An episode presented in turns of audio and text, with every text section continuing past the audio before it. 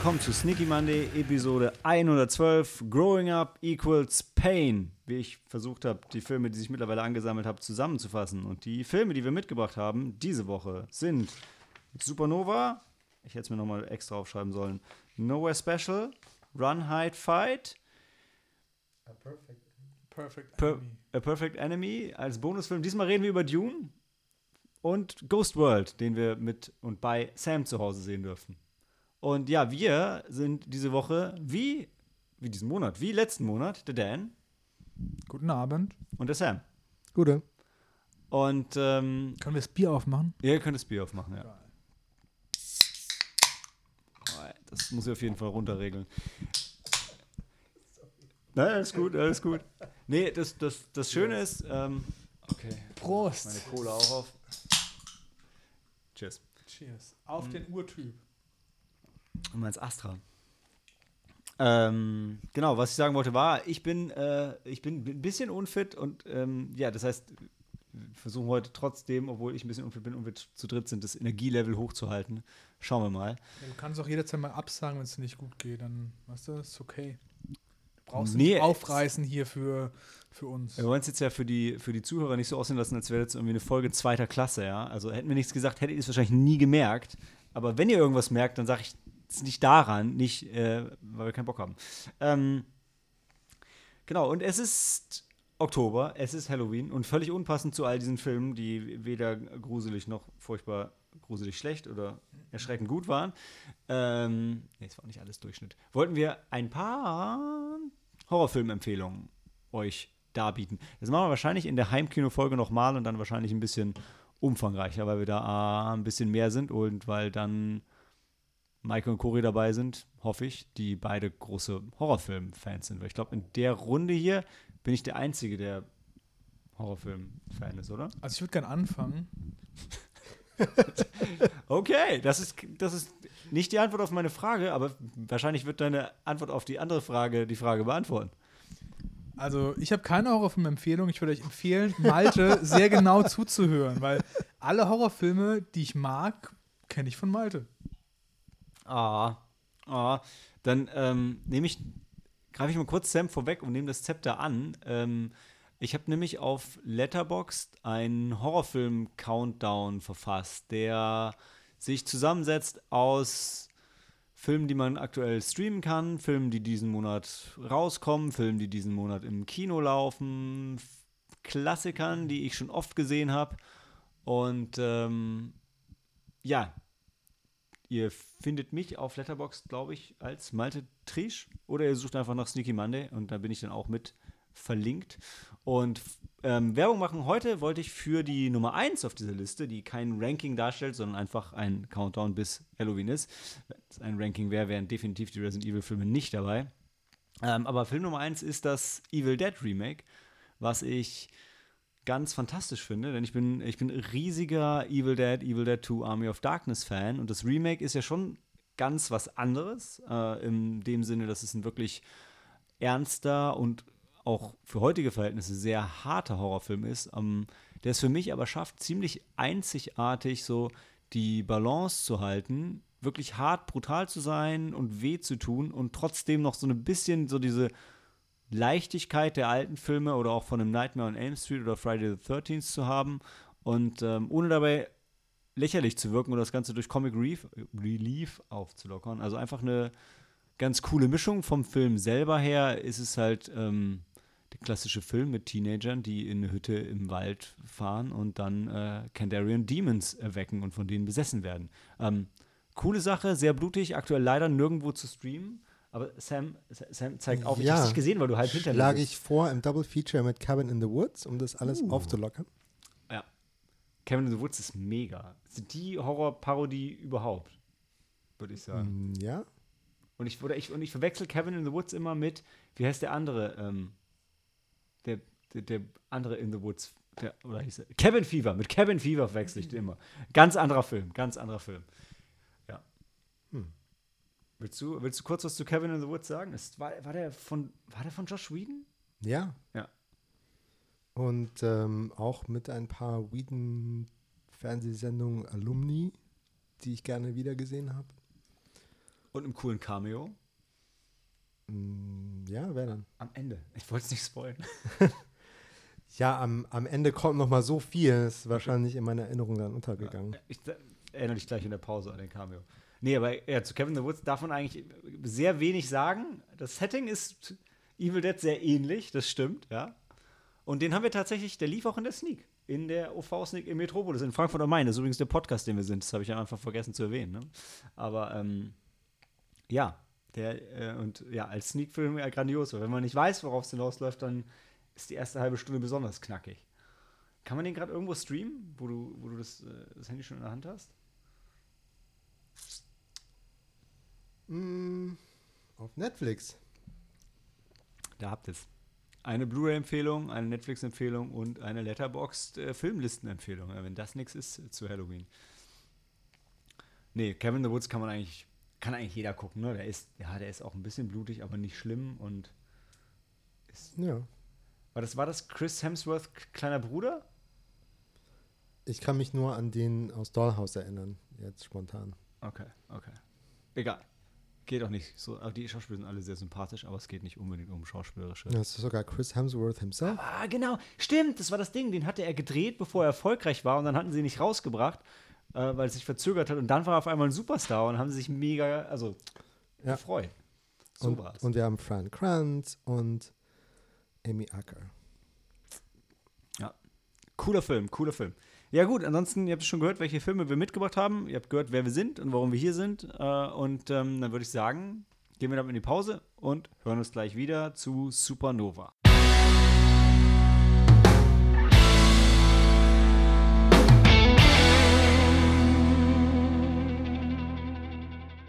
Ja, ey, warum haben die Filme alle keinen Tackle mehr? Also Supernova, der neue Film von Harry McQueen, den Sam, hattest du den als Regisseur schon auf dem Schirm vorher? Nein, überhaupt nicht. Ich, ich auch nicht. Dan frage ich nicht, weil der nicht gut mit Namen ist, aber ansonsten würde ich den natürlich auch in die Diskussion mit einbeziehen. Ähm, haben wir alle drei gesehen, oder? Nee, Dan war nicht dabei? Ich war nicht dabei. Okay. Dann haben nur äh, Sam und ich aus der Runde das gesehen. Der ist am, nee, läuft am 14. Oktober an. Also das lohnt sich noch, Sam zuzuhören und auch zu lesen. Der schreibt auch gerade noch an der, an der Review, deshalb habt ihr es noch nicht auf der, auf der Seite gesehen. Und ähm, damit würde ich eigentlich direkt an Sam übergeben, dass du uns mal erzählst, worum es geht. Also wir haben einen Film im Road-Movie-Format, ähm, der erzählt von der, mh, sagen wir, Liebesgeschichte zwischen Sam und Tusker. Die sind so, was, was würdest du sagen, Mitte 50 höchstens, um, Ja. um, um die 50. Ja. Ähm, schon ewig zusammen ähm, als Paar. Äh, Sam ist Pianist, Tusker ist Schriftsteller. Und ähm, nach langer Pause hat Sam auf Tuskers Anregen wieder einen Gig. Und die entschließen sich mit ihrem Wohnmobil dorthin zu fahren. Ähm, also zum, zum äh, Auftrittsort. Ähm, und auf dem Weg äh, durch das Lake District zu fahren und dort ähm, ja, die Wegpunkte ihres Lebens nochmal zu sehen. Ähm, das ist für beide sehr wichtig, weil Tasca ähm, zwei Jahre davor mit äh, junger Demenz, also Early Onset Dementia, diagnostiziert wurde. Und ähm, ja, sich das dann mehr und mehr wie so die letzte Gelegenheit anfühlt, dass die nochmal sowas erleben. Vor allem zusammen. Ne? Ja, Also, ja. also wirklich zusammen. An Demenz stirbst du ja nicht äh, unbedingt direkt, aber Ja. verschwindest halt einfach ein Stück weit. Ne? Ja. Genau, also ähm, wir haben als Hauptdarsteller Colin Firth als Sam und Stanley Tucci als Tusker. Und ähm, die haben eine unglaubliche Chemie, weil die sich eben privat auch schon so lange kennen. Ähm, und dann eben so ganz natürlich diese Intimität aufbauen können, die ein altes Paar auch hat. Ich weiß, äh, ich glaub, einige von uns, ähm, als wir drin waren, echt, also ich glaube, Sam, vor allem du warst auf jeden Fall begeisterter als ich. Ich, ich, woll- ich muss eine Sache sagen, auch wenn man sie gleichzeitig kaputt macht, wenn man es sagt. Was ich ganz fantastisch bei dem Film fand, war, dass es ein Film über ein homosexuelles Paar war und die Homosexualität überhaupt nicht thematisiert wurde. Das war einfach nur, also für mich kam es wirklich drüber, das war einfach ein Liebespaar und also der Rest, das war einfach so, Punkt.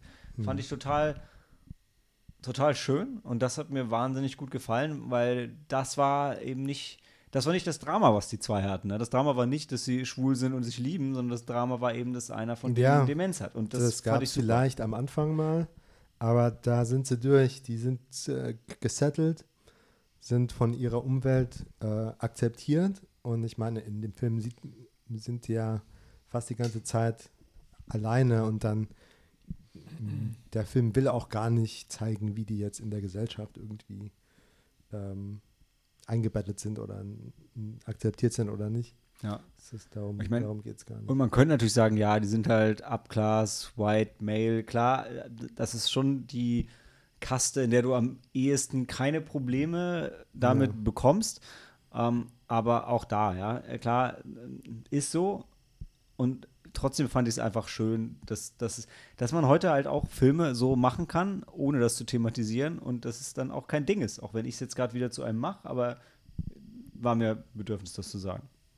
Ja, und ähm, ähm, wenn ich mir überlege, wie ähm, mehr und mehr ähm, im äh, öffentlichen Diskurs äh, in den Medien ein großes Drama draus gemacht wird ähm, oder dass jetzt plötzlich wichtig ist, dass ähm, äh, bestimmte Rollen nur von den Leuten gespielt werden können, die auch im echten Leben so sind.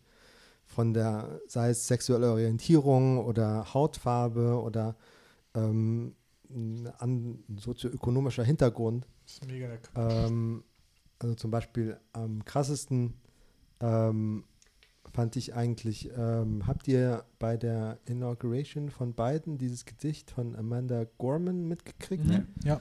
ähm, was dann so löst, losgelöst von der Inauguration nochmal, ähm, sagen wir, vi viral gegangen ist. Ähm, so dass plötzlich dann das ganz schnell ging, dass es weltweit rauskommen musste ne, zum Kaufen, also das Gedicht in, dem, in so einem Gedichtsammelband mit über, Übersetzungen, unheimlich viele äh, Sprachen. Und da das halt so schnell ging, haben sie halt einfach sich die besten oder Übersetzer geholt, die die, die ähm, involvierten Publizisten schon kannten und sowas.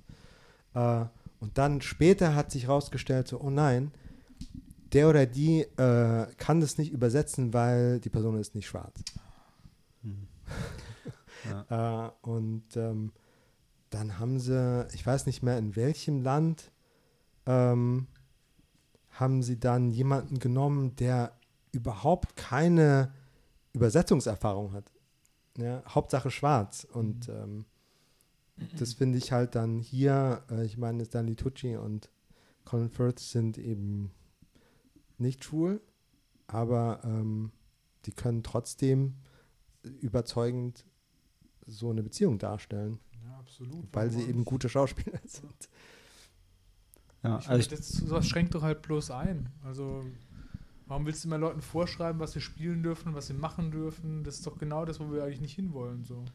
Ja, also ich würde erstmal kurz mal sagen, ähm, um die, die Brücke zum Film zu schlagen, Sam hat es ja gerade Ja, schon, sorry. schon angedeutet. Nee, nee, nee, ist ja richtig. Ich wollte nur ein, eins noch abschließend dazu sagen, warum es gerade Sinn macht, dass, dass den als Aufschlagpunkt für die Diskussion zu nehmen, ist, weil ähm, Colin Firth und Stanley Tucci ganz fantastisch spielen in dem Film. Hättest du wahrscheinlich eh noch gesagt und hast du ja auch schon angedeutet.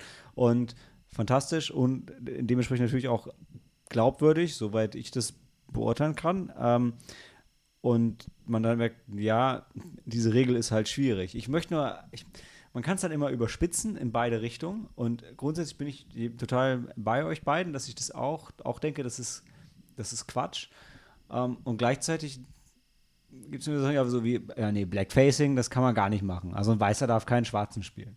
Da ist er ist Ja. ein bisschen blasphemisch, das jetzt sozusagen, aber da ziehen wir wieder die Grenze und sagen, nee, das geht nicht. Ja, wenn es jetzt um eine historische Pers Person geht, das ist klar. Aber wenn es ein neutral geschriebenes Drehbuch ist, wo irgendeine Figur irgendwas macht, dann kann man meinetwegen jede Haupt, Hautfarbe ähm, casten. Und wenn man ähm, natürlich, man muss im Einzelfall abwägen. Natürlich gibt es ein Repräsentationsproblem, ne? das eben ähm, ja. schon viel, schon bevor diese Diskussion um Gender relativ kürzlich erst losgehen, gab es ja zum Beispiel äh, Asian Americans, ne? Ja. sind total unter, unterrepräsentiert, ähm, schon seit Jahrzehnten.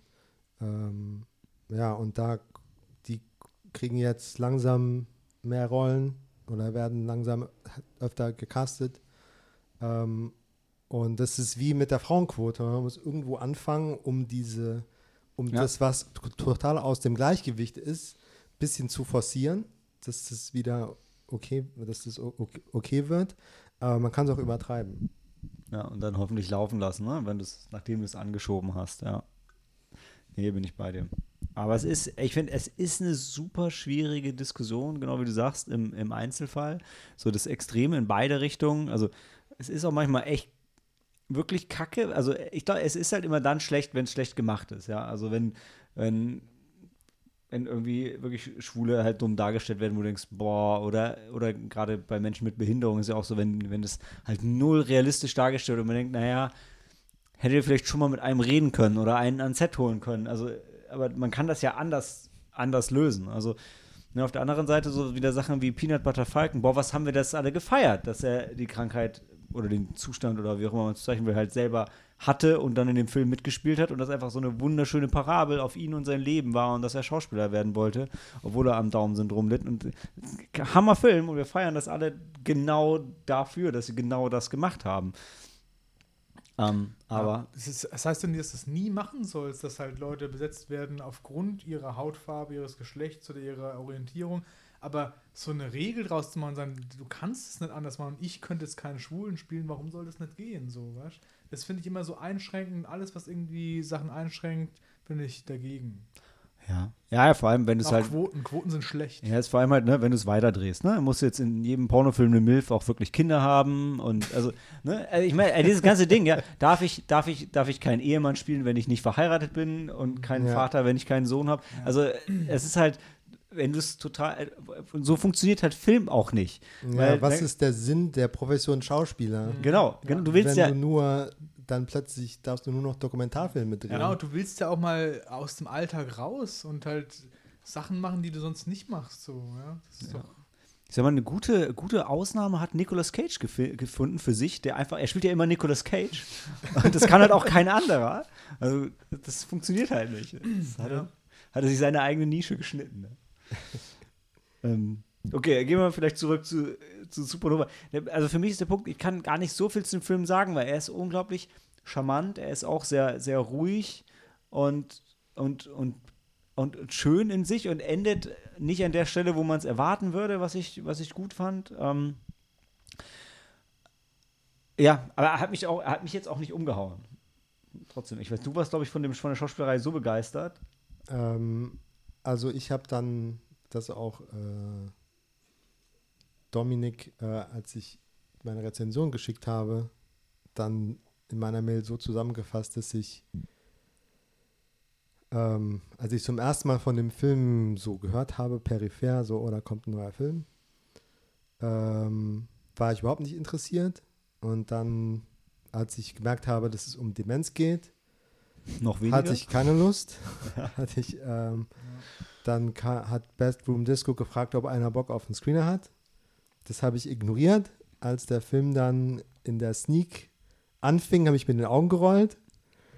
Ähm, und äh, habe ehrlich gesagt in den sehr langen Landschaftssequenzen, weil ich auch tot, tot müde war, ab und zu mal die Augen zugemacht und mich von der Musik berieseln lassen und mir einfach vorgestellt, weiter Landschaften aus dem Nate District äh, vor Augen zu haben. Ähm, bis zum Ende war ich dann, hat er mich ziemlich gekriegt. Ähm, und ich habe dann, ja, länger gehadert, ob ich, ob ich die Review schreiben soll oder Helena oder du. Und ja, im Zuge des Schreibens der Rezension äh, da war ich dann emotional noch durchwühlter als während des Films. Ähm, ja, ich habe mich Also- damit nochmal richtig beschäftigt halt. Ist ja immer gut, wenn ein Film Ja. dich auch zum Nachdenken bringt, so, oder? Ja. Also gut, ähm, der hat sich von sich aus, hat er mich nicht wirklich zum Nachdenken gebracht. Also zwischendurch habe ich gar nicht, ich habe ihn fast vergessen, ähm, dass da noch, noch eine Rezension aussteht. Ähm, aber ja, also dann sich nochmal so damit zu befassen, dass man eine Rezension schreiben kann. Äh, ich musste mehrmals unterbrechen, weil ich heulen musste. Wow. Also, ja, es, der Film funktioniert vielleicht nicht für jeden, aber. Also, was mich dann am Ende. Ähm, ah ja, genau, einen Schritt hatte ich noch vergessen, nämlich als ich rausstellte, dass die Demenz gar nicht so im Mittelpunkt steht und auch äh, Tasca nicht in irgendeinem Endstadium gezeigt wird, wo er ähm, ja schon sich an gar nichts mehr erinnert Mhm. und die alle um ihn herum total ver verzweifelt sind, ähm, ist, ist er halt noch, also scheinbar weitestgehend der Alte. Ab und zu hat er, hat er Aussetzer, aber darum geht es so nicht so zentral. Also der Film ähm, versucht jetzt nicht aus der so plakativen Darstellung von jemandem mit Demenz ähm, irgendeine emotionale, eine, einen emotional runterzuziehen. Ähm, ich kann, ich würde fast dann schon zum Schluss kommen, weil ich, ich möchte es nur von meiner Seite noch mitgeben. Ich bin rausgekommen, habe dem Film nur zweieinhalb Sterne gegeben, weil ich echt auch nicht so begeistert war. Ich fand es halt gut, aber so unaufgeregt, dass es mich irgendwie nicht so mitgenommen hat.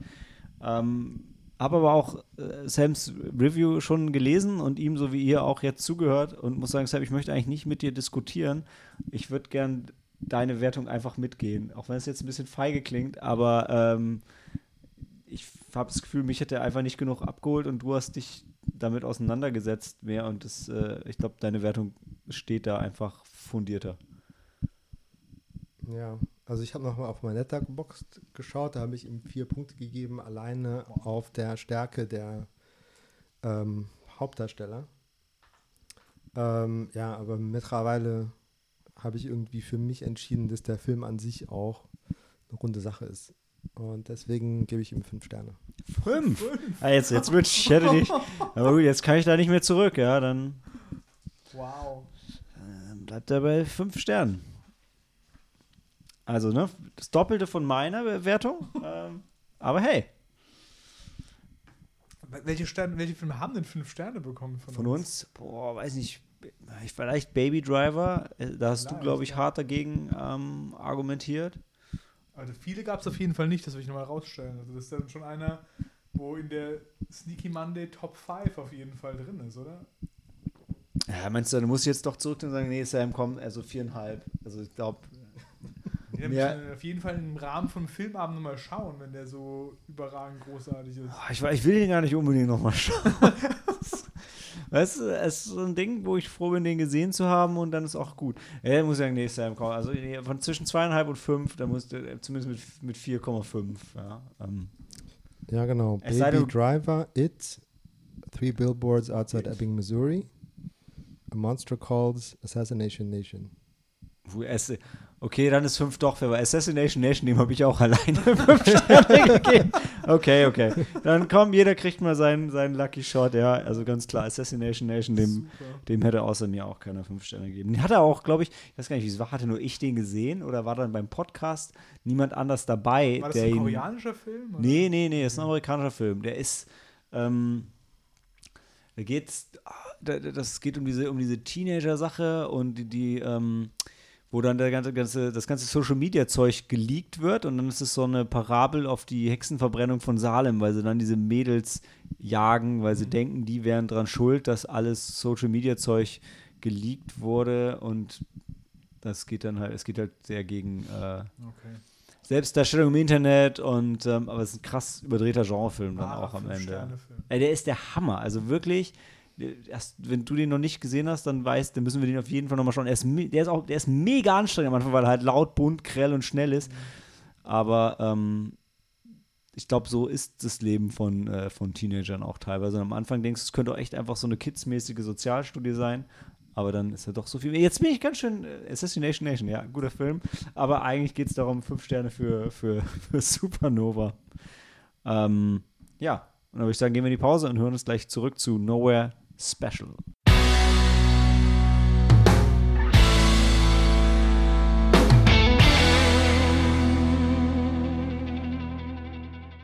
Nowhere Special läuft oder lief, ist genau heute angelaufen. Also auch noch ähm, eine ganz aktuelle Sache.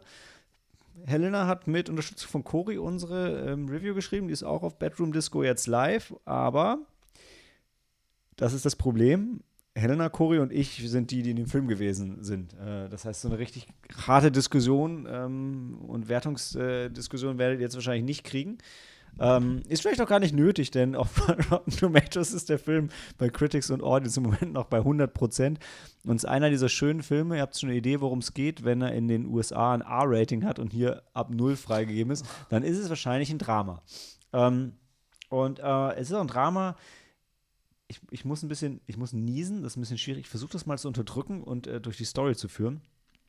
Also es geht um äh, John und John. Kleiner Tipp, denke an Wassermelonen. Oh, okay, interessant. Äh, es, es geht um John und ähm, John ist 35 und jetzt. Oh, wie äh, wir. wie du vielleicht. Ähm, Wie wir. ich glaube, das haben sie schon gehört. Das ist alles gut. Äh, ist, äh, 35 ist jetzt mal sozial nicht ganz an der, an der ähm, Oberschicht, würde ich mal sagen. Ist alleinerziehend mit einem kleinen Sohn, dem Michael, und ist auf der Suche nach Adoptiveltern für den Sohn. Und ist, da muss ich mal den ersten Break machen. Wenn euch das schon reicht, um den Film gucken zu wollen, dass er anscheinend mega gut ist und es darum geht, dann guckt ihn euch, guckt ihn euch an und macht jetzt aus.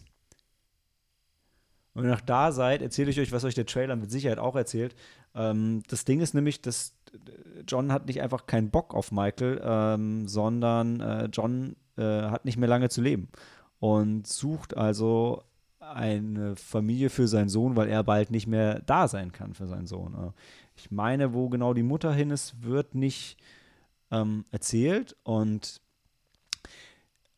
in dem Film begleiten wir die beiden, wie sie verschiedene potenzielle Zieheltern treffen, wie er sich um seinen Sohn ganz, ganz rührend kümmert, wie er seinem Job als Fensterputzer nachgeht, um das Ganze irgendwie am Laufen zu halten. Ähm, und der Film schafft es sehr unaufgeregt, so fast alle Aspekte der Menschlichkeit so rund um Kinder darzustellen, weil ähm, wir treffen Familien, die das Problem haben, keine Kinder zu kriegen. Wir treffen Familien, die, ich glaube auch, die, die Kinder verloren haben. Wir treffen komische, arrogante Familien, die keine Ahnung haben, worum es bei Kindern eigentlich geht. Ähm, so die ganze Klaviatur und, und alles, was, was einem darum passieren kann. Und das Ganze tief traurig und doch immer wieder mit, mit unglaublich, unglaublich schönen Momenten und schönen Ausschnitten. Ähm, aber auch, auch wenn man das im Nachhinein vielleicht vergisst, nicht so super beschönend, also weil er auch mal Probleme mit seinem Sohn hat, wobei man sagen muss, das ist schon einer, der, der, äh, der Daniel Lemont spielt den, spielt den Sohn, das ist sein, sein ähm, Schauspieldebüt, nicht wenig, wenig überraschend, aber der ist schon unglaublich süß. Ähm, das, das hilft natürlich auch. Ähm, der Vater, gespielt von James Norton, spielt auch fantastisch, aber eben unglaublich unaufgeregt. Und ähm, ja, ich glaube, es gab jetzt die Tage hier auch im Cinema in Frankfurt ein Event, wo der Regisseur mit dabei ist. Äh, ich bin jetzt nicht ganz dahinter gekommen, weil der Film fühlt sich so ein bisschen so an, als würde der auf Erfahrung oder ne, realen Begebenheiten basieren. Ähm, aber das wird jetzt im Film weder gesagt noch, ich weiß, also das heißt, ich weiß nicht, was die Inspiration für den Film war, aber es wird, es ist halt, also es ist ein, es war, glaube ich, auch wieder so eine britisch-deutsch-französische Co-Produktion, irgendwas abgefahrenes, aber es ist ein, es fühlt sich an wie ein, es ist ein britischer Film am Ende, auch wenn ich nicht mehr genau weiß, wo, ob es Schottland war, ich habe es nicht mehr, oder Irland, glaube ich, egal. Ist auch nicht so wichtig, ähm, aber es halt jetzt nicht irgendwie so ein Großstadtding, sondern ne, alles, alles mehr im Kleinen und ja, also was der Titel halt auch sagt, ne? Also Nowhere Special im Sinne von, dass es eben doch dann die besonderen Momente auch in dem Mondänen gibt. Und ähm, ja, ist ein bisschen schwer drüber zu reden, ohne anzufangen zu heulen, aber äh, so ähnlich ist es auch, wenn man den Film schaut. Also ist echt ein, ein super schönes, super rundes Ding. Ähm, Im Helen und Corey haben glaube ich, beide vier Sterne gegeben. Ich war nicht ganz so begeistert. Ich könnte dem Film aber auch wirklich nichts ankreiden. Ich finde, mit, mit vier Sternen ähm, würde ich ihn auch rausgehen lassen, weil das, das, das passt. Ja, also ist jetzt klar nicht der Film für jedermann. Natürlich ist keine, natürlich ist keine Action da drin und auch kein Drama, aber das ist genau das Schöne. Also, ja, Dan? Dem Film wollte Cory ihr Herz geben, hat sie mir noch ausgerichtet. Okay, das sehen wir dann, sehen wir dann am Ende. Also, aber ein super guter Companion-Film, äh, dann eigentlich zu Supernova, der ja auch unaufgeregt eine Geschichte erzählt. Also, was ja auch mal echt angenehm ist, weil gerade bei so, so wichtigen Themen wird halt oft sehr dann auf die Tränendrüse gedrückt. Und das macht der Film gar nicht. Der hat wirklich keine Szene, wo er, wo, wo die so richtig, eine vielleicht, ne? Aber, aber insgesamt hat er keine, wo es so richtig mit Absicht dir nochmal reindrückt. Aber es ist durchweg schwierig und alle machen aber irgendwie immer das Beste draus und so. Ähm, ja. Schönes, super rundes, rundes Ding. Heute ohne Diskussion halt, ne? Aber passt ja eigentlich ganz gut zu dem Film. Äh, aber das Gute ist, ich glaube, Dan, was ist der nächste Film noch? Der nächste ist Run, Hide, Fight. Ja, da können wir mal ein bisschen, können wir ein bisschen aufdrehen und ein bisschen wach werden.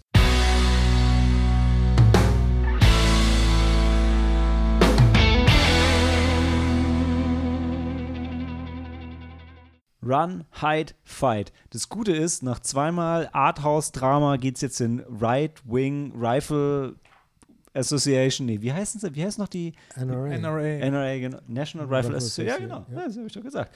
Äh, in, in, in Kyle Rankins, sagen wir mal, Film, ja.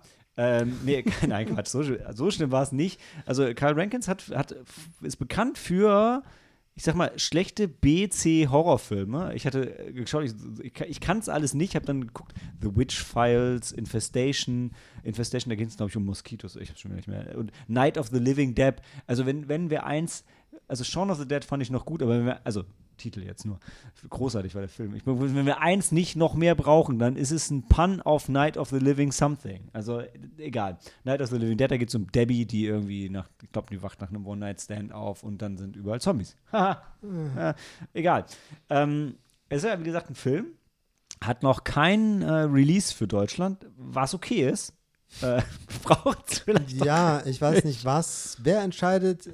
Der deutsche Kinoverleihverband oder sowas ähnliches entscheidet deutschlandweit, welche Filme in den Sneaks laufen. Ehrlich gesagt habe ich keine Ahnung, wer die Filme in die, wer, wer das macht. Diese eine Frau in Berlin, die es allein entscheidet. Ganz ehrlich, ich habe ja, äh, kannst du echt über die deutsche Filmförderung sagen, was du willst von mir aus, aber die ganzen krassen, also äh, es waren mega viele Filme in der Sneak mit deutscher Filmförderung. Ich kann mir auch nicht erklären, warum irgendein französischer Film oder rumänischer Film deutsche Filmförderung kriegt, aber es ist mir egal, weil es waren gute Filme. Also und wir wollen uns jetzt darauf konzentrieren, über Run Halt Fight zu reden. Ja, wir, du merkst schon, wir, wir drücken uns. Ja, aber, ähm, ach so, oh, ich erzähle ja, worum es ging in dem Film. Ha, deshalb habt ihr noch nicht angefangen. Wann fängt endlich jemand an, die Story zu erzählen? Such as it is. Also, es geht in dem Film um, ähm, um Zoe. Und äh, Zoe wird eingeführt als so bisschen schwierige Teenagerin, die mit ihrem Papa auf die Jagd geht und dann, dann schießt sie so ein, äh, so ein Reh halb an und dann kloppt es mit einem Stein tot, um es zu erlösen. Äh, und Ja, Papi ist total schockiert, dass die so kaltblütig das einfach killt.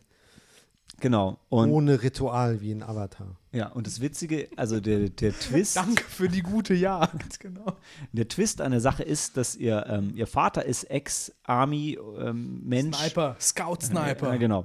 Und sagt halt, dass er ähm, Leute nicht aus dem Namen, dafür ist es, da sind wir jetzt anscheinend doch drüber weg, aber Irak. genau, sagt halt Irak, Leute Mann. mit PTSD und so, die waren genauso drauf wie, wie sie und sagt halt, das ist nicht gut, da müssen wir was machen. Und ähm, ja, das ist so ein Ding. Und dann, und dann fährt sie halt zur Schule und ihre Mutter ist auch noch da. Und auf dem Weg zur Schule, dann wird sie abgeholt von ähm, ihrem, äh, schwarzen Freund, der so, so Best Friend, ja, ist, der aber eigentlich so ein bisschen wahrscheinlich in sie verliebt ist.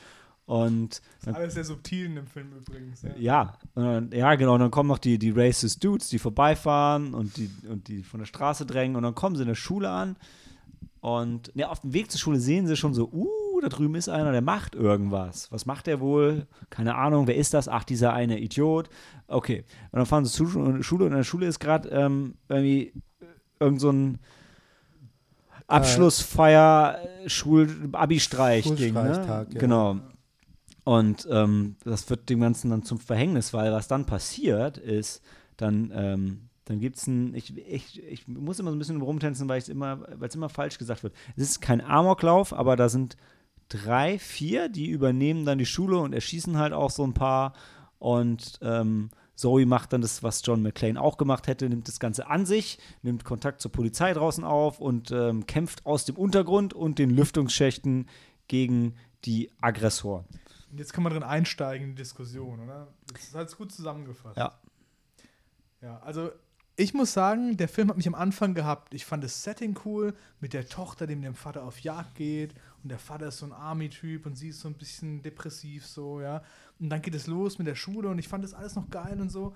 Und auch so, wo diese Attentäter eingeführt werden, war ich noch an Bord und da hat Malte sich schon aufgeregt sichtlich neben mir. Und ich denke so, hey, gib dem Film eine Chance. Und Malte behielt recht, der Film war scheiße und ich habe mich dann auch schnell überzeugen lassen. Aber am Anfang war ich noch so on board, muss ich sagen.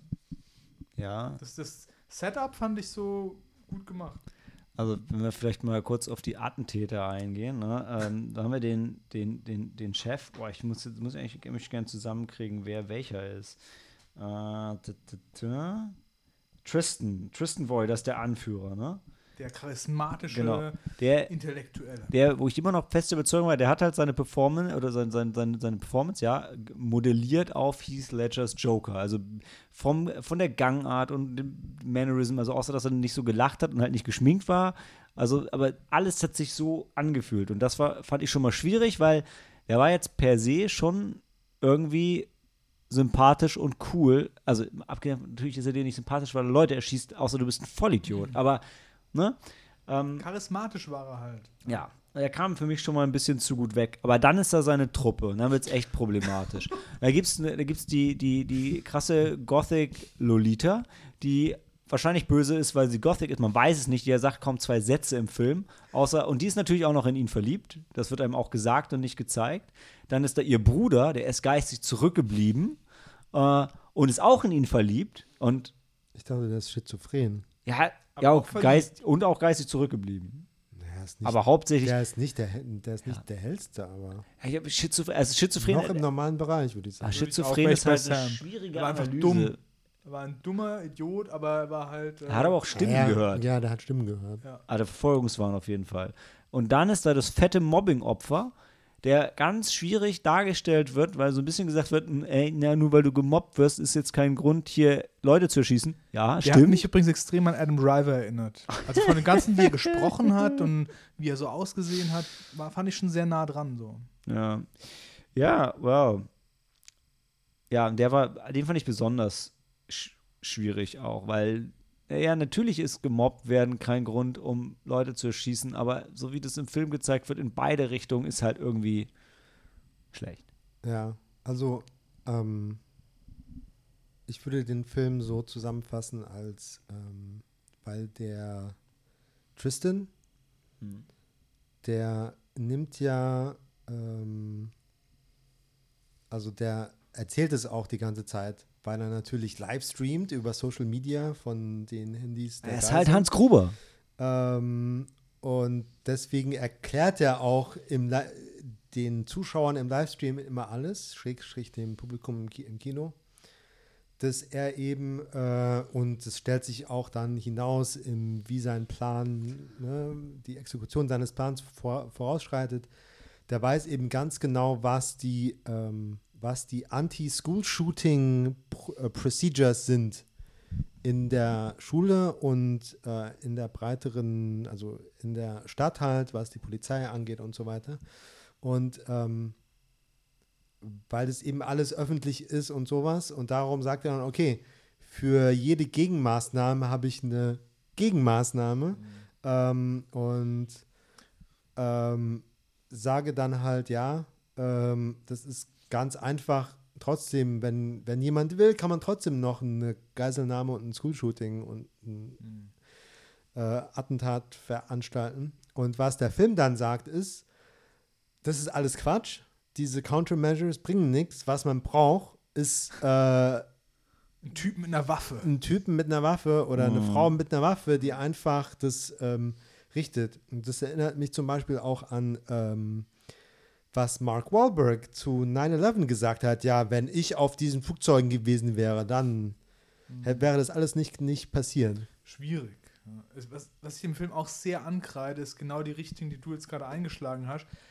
Alles, was die Ordnungshüter und so machen, ist halt, wird so dargestellt, wenn du dich an die Regeln hältst, ist es dumm. Du musst einfach kompromisslos agieren und brutal agieren und dann wird es schon so.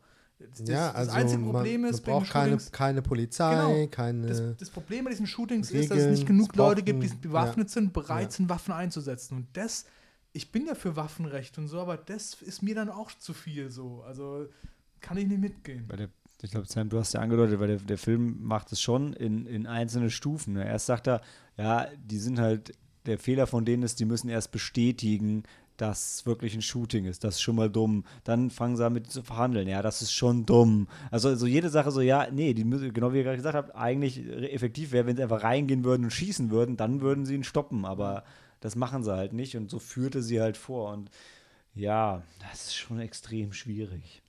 Ja, weil es halt einfach nicht stimmt. Also sie, die Zoe, ist ja auch mega die Superheldin dann, wie sich halt rausstellt im Verlauf des Films. Ja. Und der Punkt ist, wenn du halt wirklich in der Situation bist, wirst du halt im Zweifelsfall erschossen. So. Oder erschießt andere, die halt unbeteiligt sind.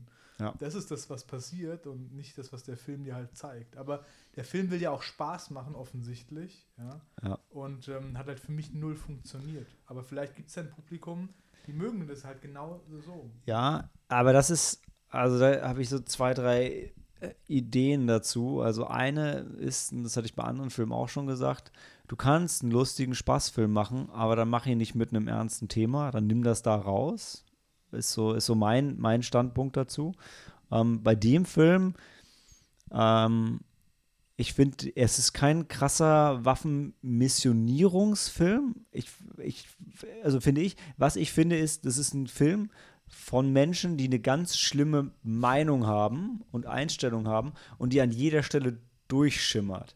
Vielleicht ist er auch geschickt genug gemacht, dass er seine Message halt nicht direkt ausspricht, sondern die nur zeigt und du selber drauf kommen musst.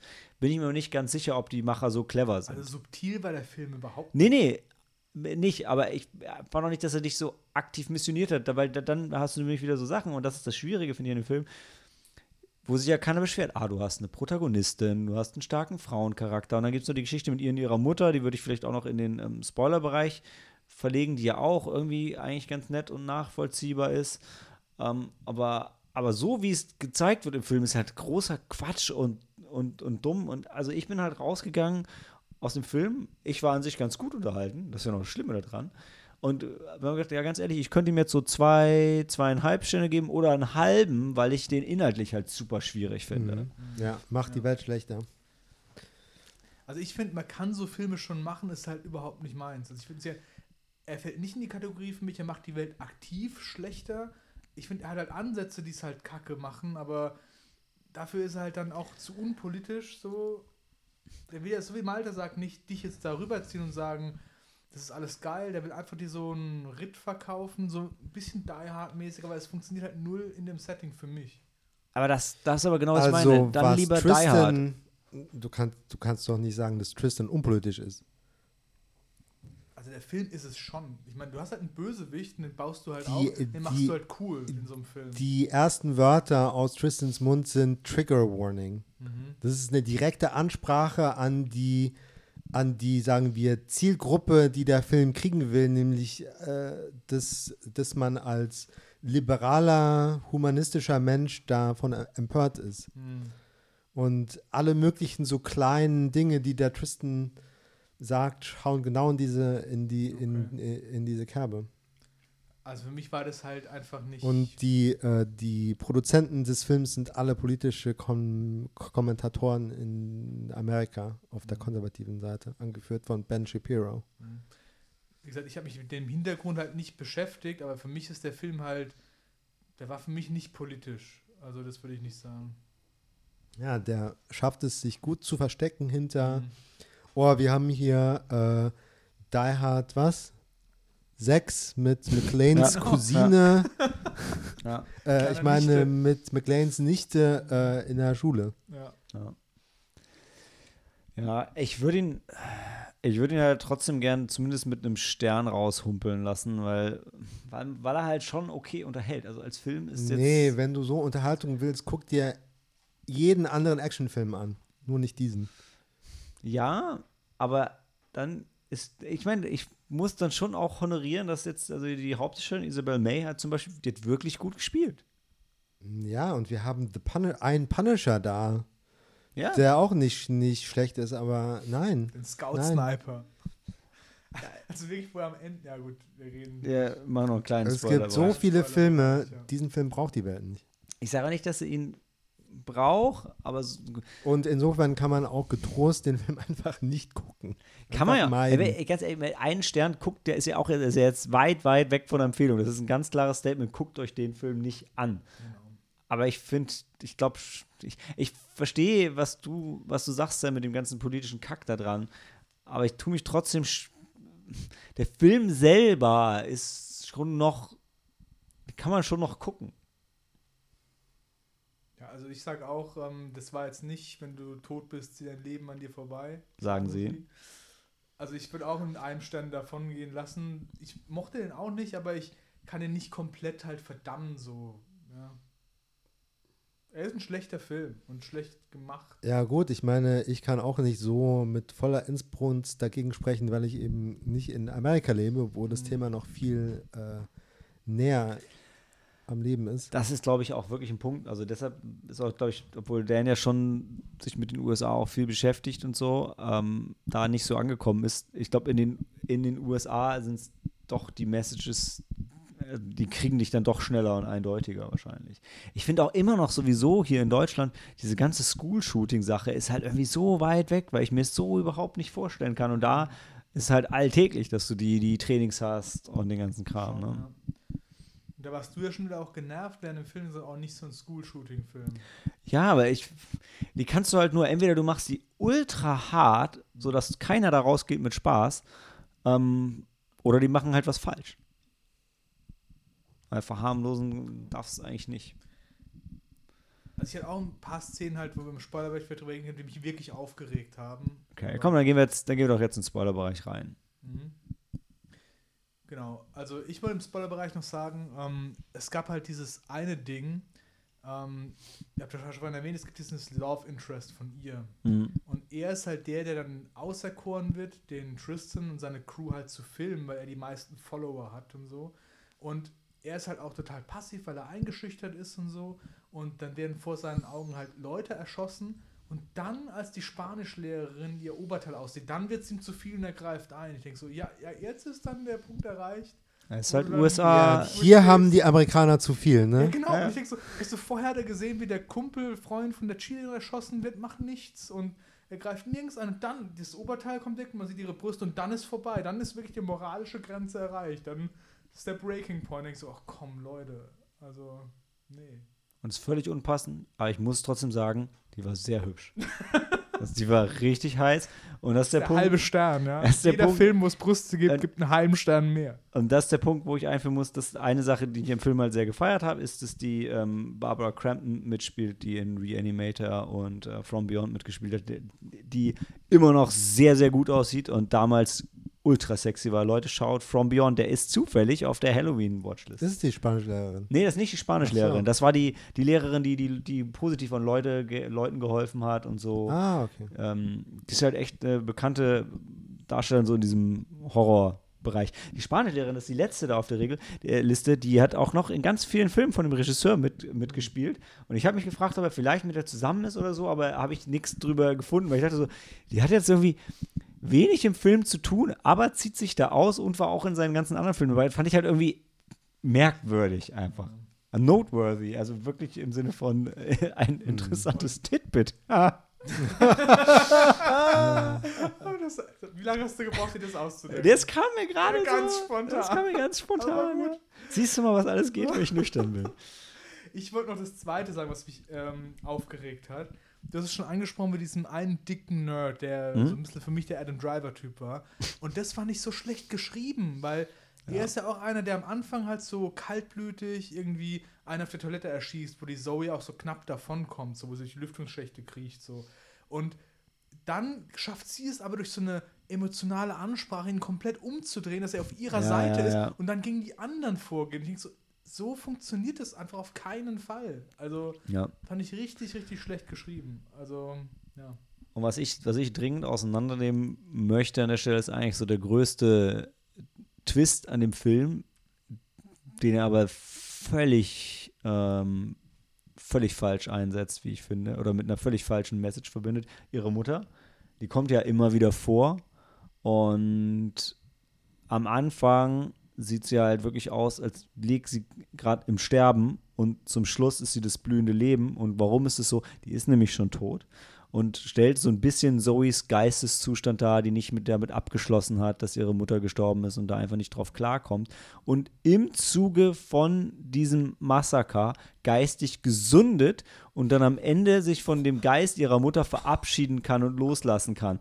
Und ich denke so, ja, also wenn, wenn's, wenn eins mit Sicherheit nicht passiert, dann, dass dein geistiger Zustand sich im Zuge von so einem Shootout bessert und du als ein, ein geistig vollkommenerer Mensch da am Weil, Ende rausgehst. Wenn du für die gerechte Sache tötest, ist es ein gutes Ding. Ja? Das Nee. musst du einfach verstehen. Weißt und das ist halt, der Part ist halt echt, der ist gut gespielt, der ist cool eingebaut, das sieht man nicht unbedingt kommen, dass sie, dass nur sie sie sieht und so weiter. Aber die Botschaft, die sie damit verpacken, die ist halt, also fragwürdig ist gar kein Ausdruck mehr dafür. Also es ist einfach, ja, das ist wirklich twisted. Also, Ich ziehe zurück, dass der Film nicht politisch ist, okay? ich ziehe das zurück, diese Aussage von vorhin, aber er ist halt trotzdem auf so eine Art, dass es für mich noch so, man kann das halt machen. Also, ja. man darf nur nicht nachdenken, Genau. weil dann wird es ganz, ganz düster bei dem Film, ja. Das stimmt. Ja, also eine Sache kann man dem Film nicht vorwerfen. Ich meine, dieses ähm, äh, die Beschwerde, das ist, oh, das ist doch eine Mary Sue. Ähm, aber ich finde, Frauen haben es auch verdient, Actionheldinnen zu sein, die auf dieselbe Art äh, übertriebene Fähigkeiten haben, wie schon die Männer immer Ja. hatten Das war nicht mein, Filmen. das habe ich auch so gesehen. Ich fand, sie war halt so eine Macherin halt, ja, aber der ganze Film drumherum war halt kacke. Und da, da muss ich ja dann nochmal äh, in dem Film ein kleines Bein stellen, weil, da- weil also ich, ausnahmsweise habe ich mal in die Goofs reingeschaut, was normalerweise mir bei Filmen eigentlich nicht so wichtig ist, so Continuity-Fehler und so. Das fällt dir halt eigentlich normalerweise nicht aus. Aber ich habe beim Film schon gedacht, äh, es gibt eine Szene, wo sie dann die, die, eine Schrotflinte nachlädt. Erstens habe ich nicht verstanden, wo sie die Munition her hatte. Und zweitens habe ich im Film schon gedacht, so, was steckt die da gerade rein? Das sind doch keine Kugeln.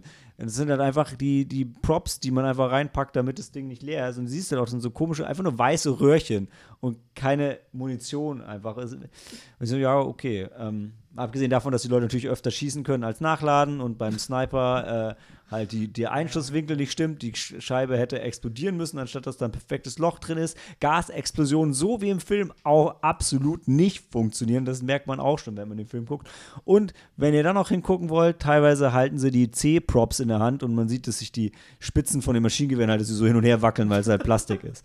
Aber da, nicht alles davon fällt euch automatisch auf, aber ein oder zwei von diesen Dingen bemerkt ihr wahrscheinlich schon, wenn ihr den Film guckt, je nachdem, wie aufmerksam ihr seid. Ja, was auch so ein Highlight für mich war, ist, es gibt ja diese Szene, wo dieser geistig ähm, etwas minder bemitteltere Typ Ja. sie jagt in dem Haus und wo von außen ihr Vater als Sniper halt mit dabei ist. Ja? Und dann die Polizei stellt ihn ja dann und, und führt ihn dann ab und dann lassen sie das Snipergewehr halt praktischerweise genauso liegen, dass sie das später nehmen kann und den Tristan verfolgen Und die kann. stellen ihn ja, wenn er das Gewehr noch im Anschlag hat. Also die müssen ja schon aktiv. Er hat sich wirklich einfach dann gestellt. Die müssen ja wirklich das einfach komplett einfach ignoriert haben. Ja, also nicht so, dass er es versteckt hätte oder so. Das ist so, okay, es liegt. Ja, das Ah. wird so halbherzig erklärt, ja. Äh, das ist halt als Beweismittel sichergestellt Aha. und muss da bleiben, wo es gefunden wurde, ne, damit es dann später äh, ordentlich aufgenommen werden kann. das- Also wieder Kritik am System, ja, das einfach nicht Protokoll, funktioniert. Ja, Ja, genau. Das war so schwach. Ja.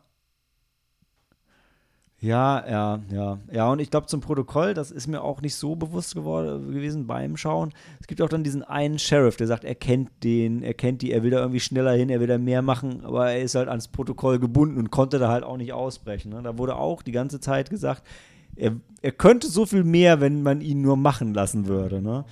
Weil er war ja der alte Sheriff mit Erfahrung. Ja. Nee, aber war das der, der sich nicht an die Regeln hält, dann der, der im der einen Bombenexplosion in der Schulverwaltung draufgeht? Ist der Hothead, der dann trotzdem stürmen will. So. Ohne auf die Ja. Verstärkung von einem erfahrenen Typen zu warten. Hm. Auch wieder falsch, wie man es macht. Ja. Naja, ich weiß auch nicht. Auf jeden Fall hat ähm, der Schauspieler von Miller mitgespielt aus der Expanse und das ist schon alleine einen halben Stern wert. Das ist ja der Punisher-Darsteller, den Sam vorhin meinte. Okay. Ja. Thomas Jane, achso, ja. Genau. Ja, ich war auch so, der ein Punisher und ich so, warte mal, ich habe so die letzten zwei Punisher waren noch, waren noch andere. Ach so, davor. Nicht, also, nee, dazwischen. Zwischen Dolph Lundgren und jetzt der, der Netflix-Serie, ne? Da war er der Punisher, ja. Ja. Jetzt gerade haben wir keinen, oder? Also im MCU. Noch nicht. Hm, Also die Fernsehserien sind doch auch MCU. Ja, aber die Netflix-Serien sind nicht MCU. Die haben auch immer ihre Ties mit denen. Also, ja, Ach so, das ist wieder vorbei. du meinst, die Fernsehserien können die Filme referenzieren, aber nicht umgekehrt. Ähm, also, b- bis so wie mit Agents of S.H.I.E.L.D. Also theoretisch hätten sie also alles gekonnt und gedurft, aber jetzt Marvel hat, die sind nicht Teil des MCUs. Punkt. Also die Netflix-Serie. Also, Shield, Agents of Shield, glaube ich schon noch, aber eigentlich sind jetzt nur noch die Marvel, Marvel, also die Marvel Studios Serien sind MCU und die anderen nicht mehr. anyway. It's complicated. Na gut, also ähm, ja, Run, Hide, Fight, ein Stern und den auch noch mit Vorsicht. Ähm, lasst es, Ja. falls er ein Release kriegt, dann lasst es halt einfach. Dreiviertelstern.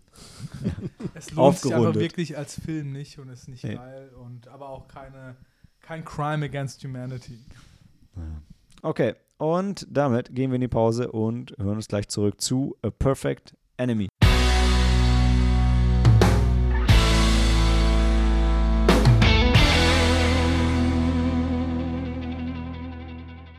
Perfect Enemy, äh, uh, der läuft jetzt am 4. November an. Haben wir und ihr vor allem also noch ein bisschen Zeit. Äh, und der war auch vom Deutschen Filmförderfonds gefördert. Da war so eine europäische Produktion, ne? Richtig. irgendwie, was war es denn? Deutschland, Frankreich, Spanien. Spanien.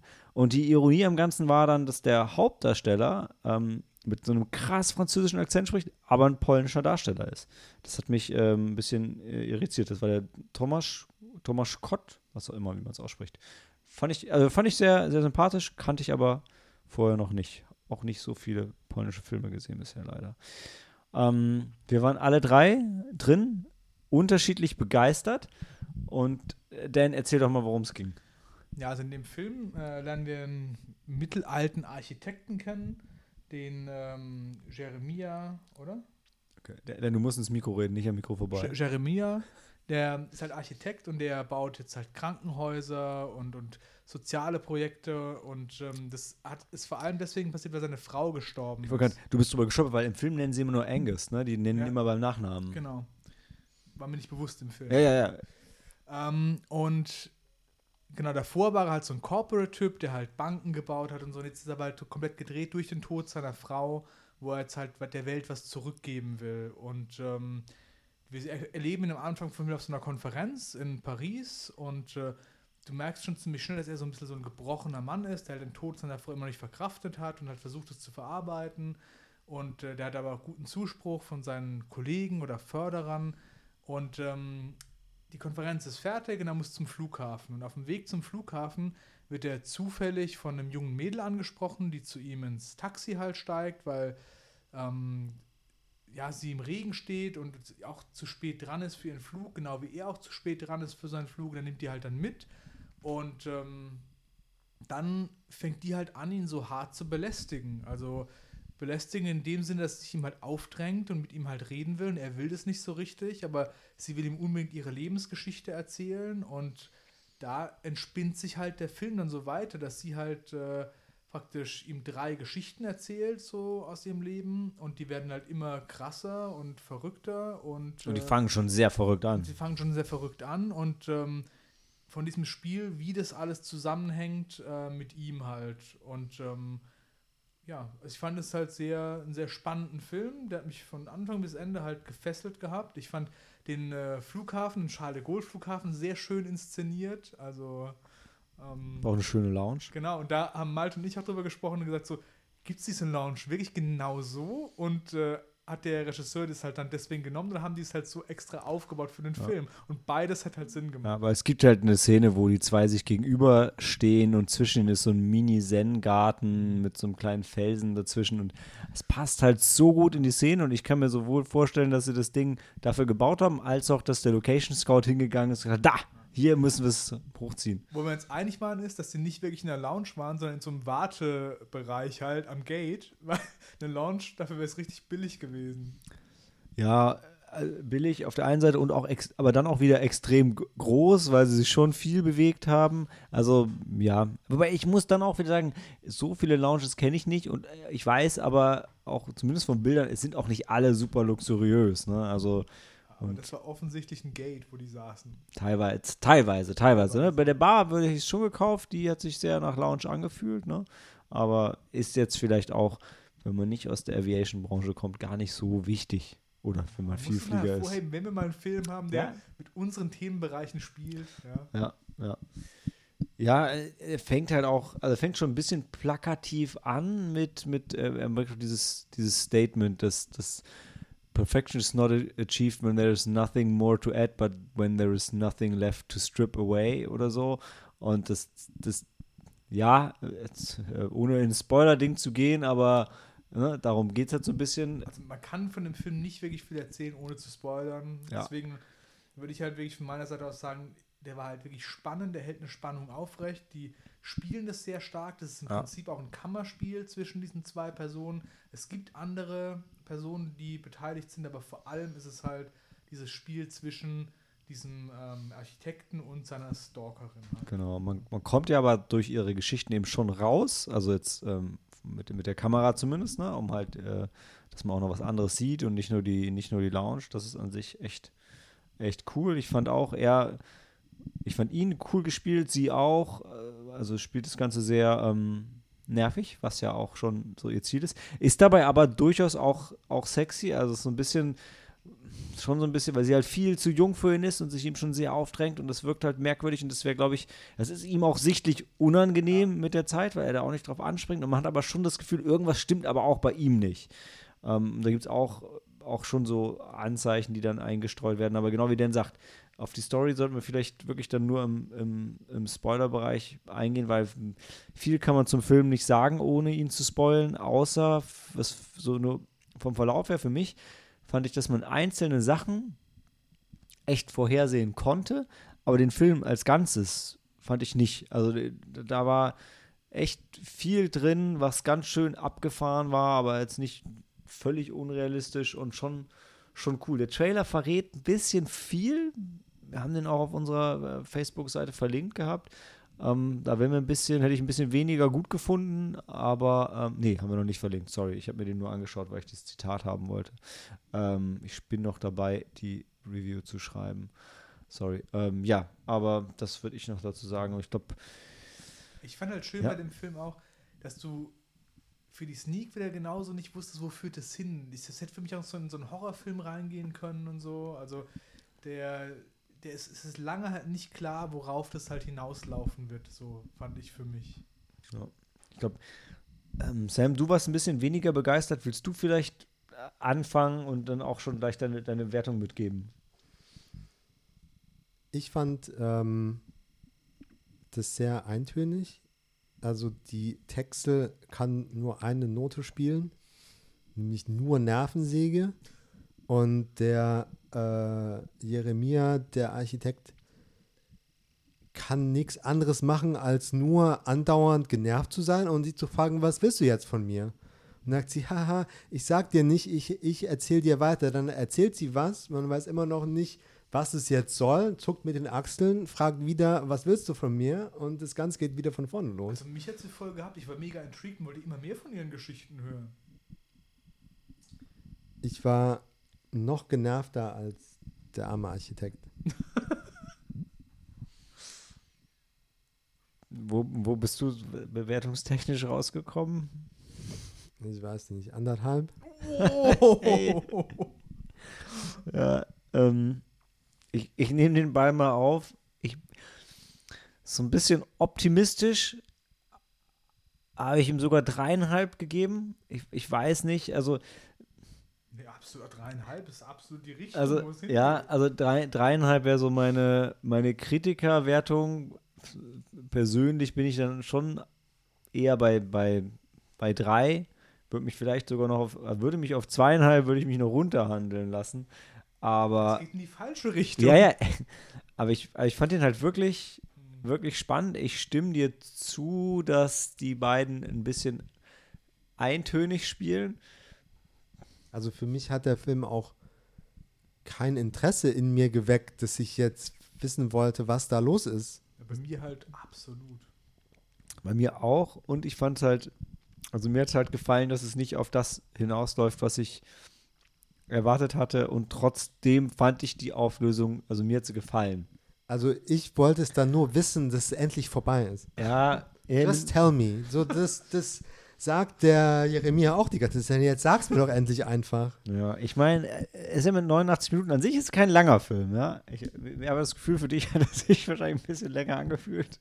Er äh, kratzt immer mit derselben Note mit dem Fingernagel übers, über, die, Es über die einfach ein Tafel. schön- Es war ein schöner Flow. Es war einfach ein guter Flow, der sich immer noch so ein bisschen gesteigert hat. War schon nicht, nicht schlecht. Ja, dann, dann gib mal dein Ja, Schlussstatement. vier. Also das war wirklich so ein Film, der mich wieder überrascht hat und den ich geil fand. Und, und ja, also wirklich, ich fand, ich war so hin und her gerissen, so mit dieser Person von dieser Tesla Texte, weil ich fand die schon so ein bisschen anziehend, aber halt auch nervig. Und ähm, ich fand, die hat es halt sehr gut gemacht, so dieses, dieses Verrückte zu spielen und wo du immer mehr so diese Abgründe reinkommst, was sie halt gemacht hat. Und äh, am Ende war es ja das pure Böse. Und ich fand halt diese Entwicklung sehr schön, weil am Anfang hat sie noch sowas für mich gehabt.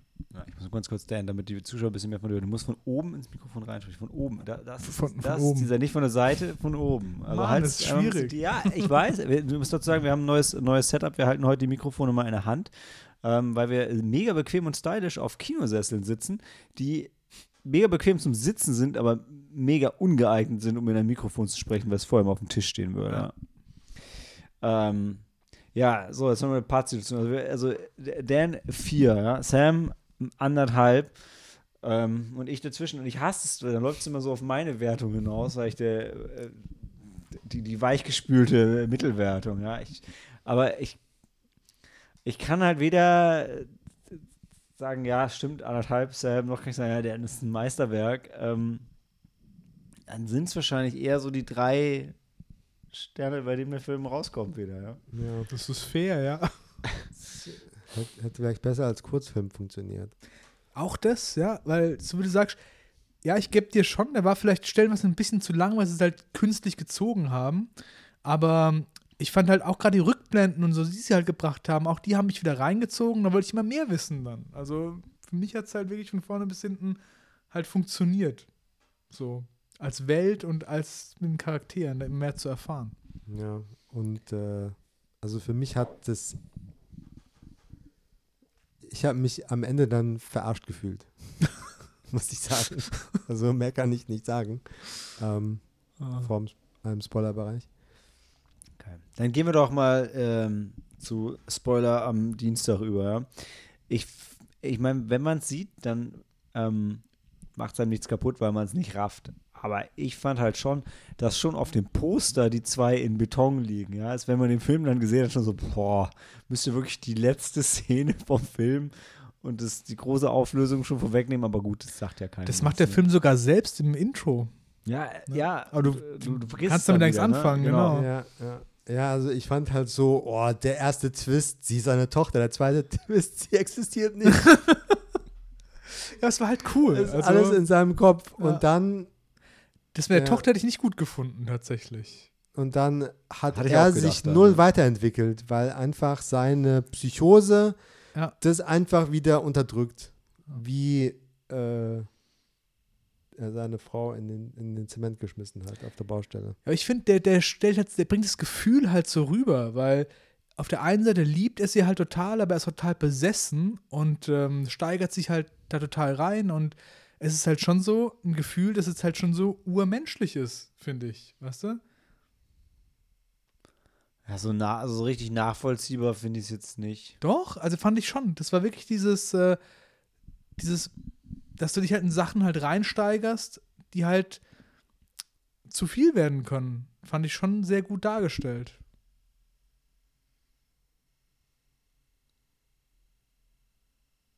Ja. Ich bin gerade am überlegen, das nochmal irgendwie gla- glatt zu ziehen in meinem Kopf, wie, weil die Geschichten, die sie erzählt hat, das war ja dann eigentlich er und das heißt, er hatte seine. Ja, er, sch- er stellt sich vor, äh, weil er bringt seine Frau an. Später stellt da, danach stellt sich raus, sie war schwanger. Und ähm, er stellt sich vor, wie seine Tochter aufgewachsen wäre ohne Hm. ihn. Genau. Ich überlege nur gerade in der einen Geschichte, also ähm, er hatte seine Frau aber dann ganz normal kennengelernt. Er hatte nicht seine Frau auf dem Friedhof aufgedungen. Doch? Doch, das war wirklich. Also ne? nicht aufgelungert, aber er hat Das halt ist nicht getroffen da er ersten hat sie Mal. da ja. einfach getroffen zum ersten Mal. Ja. Also das Kennenlernen war wirklich so genauso, wie äh, das ablief bei ihr, nur diese Vergewaltigung ist wohl nicht passiert. Das hätte ich genau. Das, Das, hat er hätte sich halt vorgestellt. Genau. Ja. Ja. Aber das, ja, das ist schon weird. Also ein bisschen bricht der Film sich da schon in seiner Logik. Also wo halt das halt verschwimmt, was er denkt, was seine Tochter Mhm. gemacht haben könnte oder diese Frau und dass das teilweise das ist, was er gemacht hat, aber gut. Ja, warum? Er projiziert halt, wie, er kennt ja sich selbst und er projiziert halt sein Verlangen in das rein, was seine Tochter vielleicht machen könnte, so, weißt du? Ja, ja, ja. Ja, ich finde halt schon, der Film ist nicht ganz so clever, wie es gern wäre. Ich meine, so se- sein Unterbewusstsein sein scheint ihn zu bestrafen. Mhm. Ja. Das Ich ich hab- Er ist ein getriebener so Mensch, ein gequälter Mensch. Diese Selbstqual Habt, habt ihr einen tieferen, mit Schuldgefühle oder so. einen tieferen Sinn gefunden in den, in den also am Flughafen gibt es ja die, die Dioramen, wo auch er und sie immer dabei stehen und dann ist immer noch eine Blutlache da und so. Entschuldigung. War da ein tieferer Sinn drin, außer dass es, Äh, Außer foreshadowing that it's all in his head and it's not really happening. Ja, Und weil er halt diese Schuld hat, weil er ja weiß, dass es seine Baustelle ist, wo er seine Frau halt vergraben hat, deshalb dass sie sieht nicht gefunden wird. Am Ja. Flughafen, ja. Weil er der Architekt davon war. ja. Und ja, das ist, deswegen finde ich es eigentlich schon, du sagst, der Film ist nicht so klug, wie er sein will. Ich finde, der ist schon durchdacht und äh, gibt dir die Hinweise, dass du so Puzzle zusammenfügen könntest. Also, ich fand den jetzt nicht, ich bin, glaube ich, bei dir oder bei euch, dass es halt nicht, der Film macht halt einfach das, was er machen will und äh, der hätte auch in eine andere Richtung kippen können und auch sagen können, das ist jetzt halt die Tochter und er nimmt immer so Wendungen, wo halt, ähm, wo du als beliebig empfinden kannst, aber auch halt nicht komplett undurchdacht. Also es ist nicht jetzt völlig planlos, finde ich. Ja. Ja, also äh, ich, ich war ja auch gut unterhalten, aber hauptsächlich, weil ich es halt spannend fand. Ich fand es cool, dass er drei Geschichten drin hatte. Dafür würde ich ihn fast gerne nochmal sehen, weil ich glaube, bei einer war ich fast komplett auf Klo, weil die war ja nicht so lang. Aber ich fand es cool, dass ein Film wirklich. Es war jetzt ja nicht eine Rahmen, also war jetzt kein Kurzgeschichtenfilm mit einer Rahmenhandlung um die Kurzgeschichten drin. Trotzdem hatte er aber drei äh, Kurzgeschichten äh, da drin, die auch noch in sich geschlossen waren. Das fand ich schon, schon Ja. cool. Und das, wo sie ihre Freundin umbringt, also als Kind, mit ihrem Hexenspruch, war schon Auf Deutsch, intensiv, ja. ja. das war krass. Also, wo ich auch so dachte, so, wow, das fühlt sich schon gut an. Vor allem, weil bis dahin ja auch noch nichts mit Gewalt war. Ne? Das Mhm. kam echt so von 0 auf, auf 100 an der Also- Stelle. um es kurz zu sagen, also es gibt halt so eine Szene im Film, wo sie halt wie so Voodoo-mäßig ähm, weil sie neidisch ist auf ihre einzige Freundin, ähm, halt sagt, die soll sterben. Das sagt sie auf Deutsch und das ist halt wirklich so wie so ein Horrorfilm inszeniert und ja, weil der Film halt vorher auch nicht so in die Richtung ging, wirkt es halt umso besser, fand ich halt. Ja, absolut. Würde ich absolut mitgehen. Ich schaue gerade mal, wenn wir jetzt nämlich hier ans Ende kommen, dann sind wir schon so weit, dass wir unser Herz vergeben können. So, haben wir was vergessen? Nee, Supernova, Nowhere Special, Run, Hide, Fight und A Perfect Enemy sind die vier Sneaks des Monats, die zur Auswahl stehen. Ich habe das Gefühl, Perfect Enemy und Run, Hide, nee, haben die. Ähm, ich, Sam, wem, wem gibst du dein, dein Herz? Für welchen der vier Filme votierst du denn? Also, wenn ich Nova Special gesehen hätte, würde ich vielleicht länger überlegen, aber Supernova. Ja, hätte ich jetzt auch so erwartet. Ne? Also bei mir ist es ist es Nowhere Special. Der hat mich mehr ergriffen als Supernova. Ist jetzt halt auch. Äh, Dan, bitte sag du einfach a Perfect Enemy. Also mein Herz geht ganz klar an Tessel Texter. ah, jetzt sind wir zu dritt. Leute, wie kommen wir da raus? Ähm, also ich, nee, aber wenn wir mal sachlich diskutieren, ja. Ähm, hattest du Supernova gesehen denn? Mm, ich glaube ja, wir haben ihn da noch gesehen. Ich habe hab mich mit daran erinnert gehabt, aber okay. jetzt, wo wir darüber erzählt haben, ich war da schon mit dabei. Okay. Ja. Spricht jetzt nicht mega für den Film, aber der Punkt ist, Perfect Enemy, den hasst halt Sam, aber niemand hasst Supernova. Und ich möchte dazu auch sagen, ähm, so Love Stories verdienen halt immer eher ein Herz. Und ich finde ja auch, ich fand hm. den Film halt geil so, aber natürlich ist es kein Herzfilm an sich. Ey, das sagst du, aber ganz ehrlich, ich vergebe mein Herz einfach nur den Film, den ich am geilsten fand. Und das sind ja, nee. tendenziell bei mir keine Love Stories. Wahrscheinlich würde ich dann auch mein Herz an Supernova vergeben für die Geschichte, die der Film erzählt hat. Ja. Ah, wobei ich, sorry, aber ja, ist halt gemein, ihr habt ihn nicht gesehen, aber Nowhere Special ist so viel fand ich so viel ergreifender noch als ähm, Supernova. Und ich bin mir sicher, dass äh, Corey und Helena mir da zustimmen würden. Sind aber jetzt nicht hier. Selber schuld. Ähm, und wenn ich wählen muss, dass ich mich entweder Perfect Enemy oder Supernova anschließe, sieht es ganz gut für Supernova aus, würde ich sagen. Bringt ja jetzt nichts für einen Film zu kämpfen, den ihr nicht gesehen habt, ne?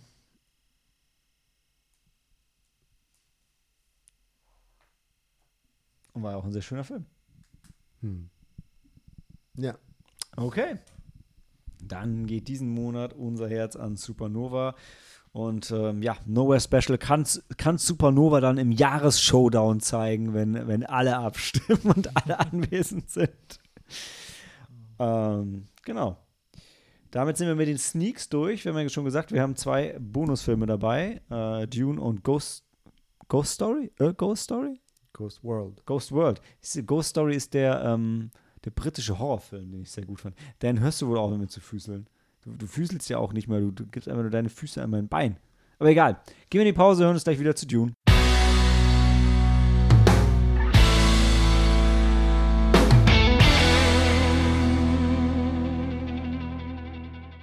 Beyond Fear, Destiny Awaits. Ja, Dune. Und ihr erinnert euch, wir haben da vor ein paar Wochen drüber gesprochen und gesagt, da wollen wir die große Runde machen, das machen wir nicht nur zu dritt, da sollen mehr Leute diskutieren.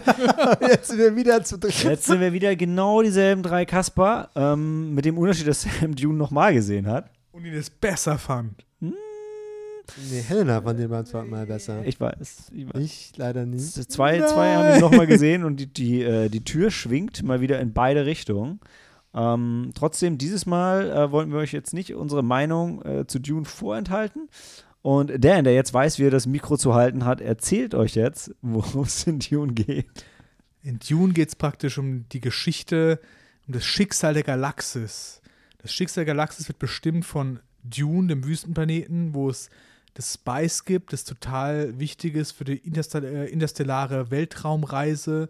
Und wer diesen Planeten kontrolliert, der sitzt praktisch im Zentrum der Macht. Und ähm, es geht dann um diesen Intrigen und Kampf von verschiedenen Herrscherhäusern, ähm, um Einfluss und Macht. Und der Imperator, der hat auch seine eigenen Intrigen und äh, um sich halt des Hauses Atreides zu entledigen, gibt er ihnen diesen Planeten, ähm, gibt ihnen die Kontrolle, wo vorher die Harkonnen, die Erzfeinde von Atreides halt äh, ähm, dieses Spice abgebaut haben und ähm, da entspinnt sich halt die Geschichte dann daraus um den jungen Paul, das ist der Erbe des Haus Atreides, der Sohn von dem Herzog Leto und ähm, es ist im Prinzip halt seine Geschichte, wie er halt äh, nicht nur erwachsen wird, sondern halt zu sich selbst finden muss ähm, in diesem Kampf ums Überleben für ihn selbst und für seine Familie. Ich glaube, du bist der einzige Mensch, der es schafft, äh, Dune so kurz zusammenzufassen. Game of Thrones in Space. Ja. Okay, fair enough. Ich, ich wollte ja gesagt haben, hätte Danny Villeneuve mal dich an seiner Seite gehabt, dann hätte er vielleicht aus den in die 165 Minuten ein bisschen mehr Story bringen können, in dem, was, was Helena als ein Bilderbuch für Erwachsene beschrieben hat. Ja, Ähm. aber Danny Villeneuve hat auch das Buch das erste Mal mit 14 gelesen. Aber er sagt nie, ob er es seitdem nochmal gelesen hat. Ich glaube schon. Aber ich meine, es ist ja auch ein äh, tatsächlich anders. Ich glaube, hat es nicht sogar Peter Jackson bei Herr der Ringe so gemacht, dass er den, die, das bewusst, bewusst dann nicht nochmal gelesen hat? Äh, ne, ich glaube, es war was anderes. Das, also, äh, ich erinnere mich an äh, Ex Machina, wo Alexander Garland gesagt hat, dass er das Buch einmal gelesen hat und dann das Drehbuch geschrieben hat, basierend auf, wie er sich an das Buch Hm. erinnert. Ja, ich meine, ne, das ist halt eine Weil das Herangehensweise. aber auch inhaltlich dann Sinn macht. Ah, nee, das war bei Annihilation, nicht bei Ex Machina. ah, okay. Ja. Geschichte ist trotzdem gut. Also ich möchte es aufgreifen mit dem Bilderbuch für Erwachsene. Ich würde es jetzt nicht ganz als Bilderbuch beschreiben, sondern ich fand, das war halt wirklich eine sehr gute Umsetzung von dem Ausgangsmaterial, das es halt gab. Und ich glaube, der Film gibt dir halt mehr, wenn du die Geschichte halt kennst, wenn du die nicht kennst und einfach nur diesen Film jetzt siehst, dann ist es dir, glaube ich, zu wenig. Aber mit dem Wissen, das du halt hast von der Geschichte, setzt es es halt super um, weil ich an dem Universum, wie der Film das darstellt, ich fand es total lebendig und ähm, schön dargestellt. Mir hat alles gefallen am Anfang mit diesem Zeremoniell, wie diese Imperator-Leute ankommen und das dann übergeben. Und das war alles so schön inszeniert und auch dieses Dreckige dann auf Dune, auf dem Wüstenplaneten, wie dann diese Gerätschaften also benutzt sind. Und es hat für mich diesen Star Wars-Flair halt auch gehabt, ähm, von so einer lebenden Welt. Also es hat für mich halt sehr gut funktioniert. Ich fand, die Welt war tot. Ich auch. Ich, nein, aber ich, äh, tatsächlich, von dem, was du gerade gesagt hast, dann gibt es so viele Sachen, die ich äh, aufgreifen möchte. Also das, das eine ist, was du gesagt hast, was eigentlich dann zu Dans Statement so schön passt, ähm, Game of Thrones in Space, weil, Hat Sam gesagt. ja, ja, genau, das hat Sam gesagt und du hast gesagt, das ist ein Film, der einem mehr gibt, wenn man die Bücher gelesen hat. Und ich fand, genauso habe ich Game of Thrones für mich auch erlebt, bis dann Mhm. Kacke wurde. Äh, wo das sagt, ja, das ist total cool, wenn man die, wenn man die Bücher kennt, weil da wird mehr gesagt. Und der Film funktioniert aber für sich, weil er sagt genug. Und ähm, aber es gibt dem alles noch ein bisschen mehr. Außer dass man sich beim Film, wenn man nur den Film guckt, vielleicht fragt, warum zur Hölle dieser Stierkopf immer wieder gezeigt wird. Auch wenn sie es im Film ja sagen, aber das war mir im Buch nicht so, nicht als ein so dominantes Symbol im Kopf geblieben. Jedenfalls im Vergleich zu David Lynch's Dune äh, versteht jemand, der noch Dune nicht gelesen hat, mehr. Das Ja. stimmt, ja. Dem alten 80er, 90er Jahre Film. Weil David Lynch auch nicht dafür bekannt ist, seine Filme, dass sie sich erklären. Also das ist halt schon, Ich meine, der das hatte halt. schon so sein Ding. Mm, Der hat halt aber der Patrick hat solche Stewart. und solche Filme gedreht. Also Straight Story ist ja straightforward. Dem alten Film muss man zugute halten, der hatte halt Patrick Stewart. Der war halt cool. Und der neue Timothy Chalamet. Den alle außer mir mögen, ich weiß. Ich weiß. Der war super gespielt. Er war super und der Harkon-Baron war großartig. Habe ich geliebt. Ja, ich, also äh, eine, eine Sache, die, ähm, die ich über die ich mit Maike viel, viel gesprochen hatte, was ich äh, irgendwie interessant fand, war, dass ähm, Josh Brolin, äh, Brolin als, als Gurney Halleck, dass der ähm, so ein bisschen hemdsärmlich fast rüberkommt, obwohl das eigentlich ein krass imposanter Typ ist. Also der, der, der Thanos gespielt, ja. Und dagegen Jason Momoa, der auch ein krass starker Typ ist, der wirkt eher so ein bisschen, so ein bisschen pummelig fast, ohne seinen Bart. Ähm, was mich überrascht. Also ich, die, die beiden erkennst du irgendwie so, ich zumindest äh, nicht, nicht so richtig wiedererkannt und konnte auch Jason Momoa ohne Bart nicht so richtig ernst nehmen. Ähm, Die Mädels haben sich jedes Mal so gefreut, wenn er da war. Ich dachte, ey, naja, okay, wenigstens freut sich irgendwer. Das ist nämlich ein, ein großer Kritikpunkt von mir an dem Film, also eingehend auf das meinte, dass die Welt sich ein bisschen tot anfühlt. Der ist schon sehr, der, der nimmt sich sehr ernst und das finde ich ganz toll.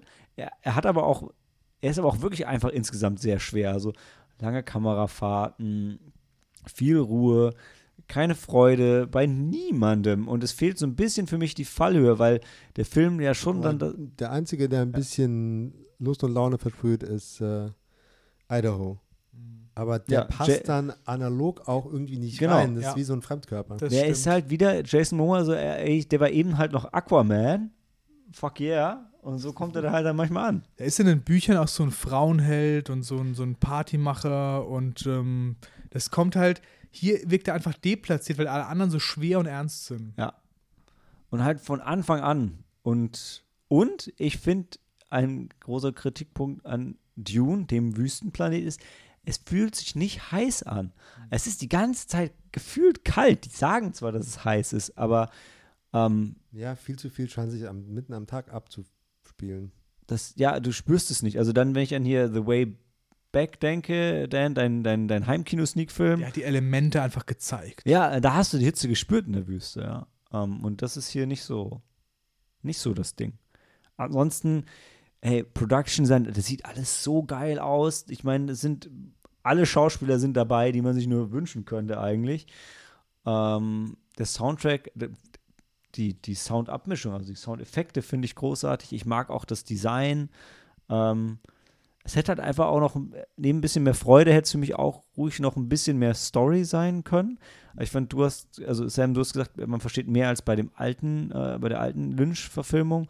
Dan sagt man, ähm, wenn man das Buch gelesen hat, gibt es einem mehr. Für mich hätte er fast noch mehr weglassen können und dann und vielleicht eine Kamerafahrt weniger und dann echt noch ein bisschen mehr Plot, weil wir wussten alle, dass er nicht alles von Dune in einen Film packt, sondern nur ein Teil und nur ein Teil vom ersten Buch. Aber da hätte ich mir schon noch ein bisschen mehr gewünscht. Also mir hat auch gefehlt, man, ihr habt ja dann irgendwie gesagt, ihr wusstet all, dass es irgendwie Teil 1 ist dann. Das war mir nicht klar, bevor wir in den Film gegangen sind. Und ich hätte schon erwartet, dass das halt, ähm, dass wir zumindest seine Schwester noch sehen werden, so, und dass die halt um Dune halt noch kämpfen, ja, so, aber es, wir kamen ja gerade mal bis dahin, wo die Familie Atreides dann gefallen ist, so. Ja. Ja, übrigens eine Spoilerwarnung, falls ihr Dune noch nicht gesehen habt, ne? Oder gelesen. Oder den alten Film gesehen. Oder die Serie ge geguckt habt. Aber dann seid ihr auch selber schuld.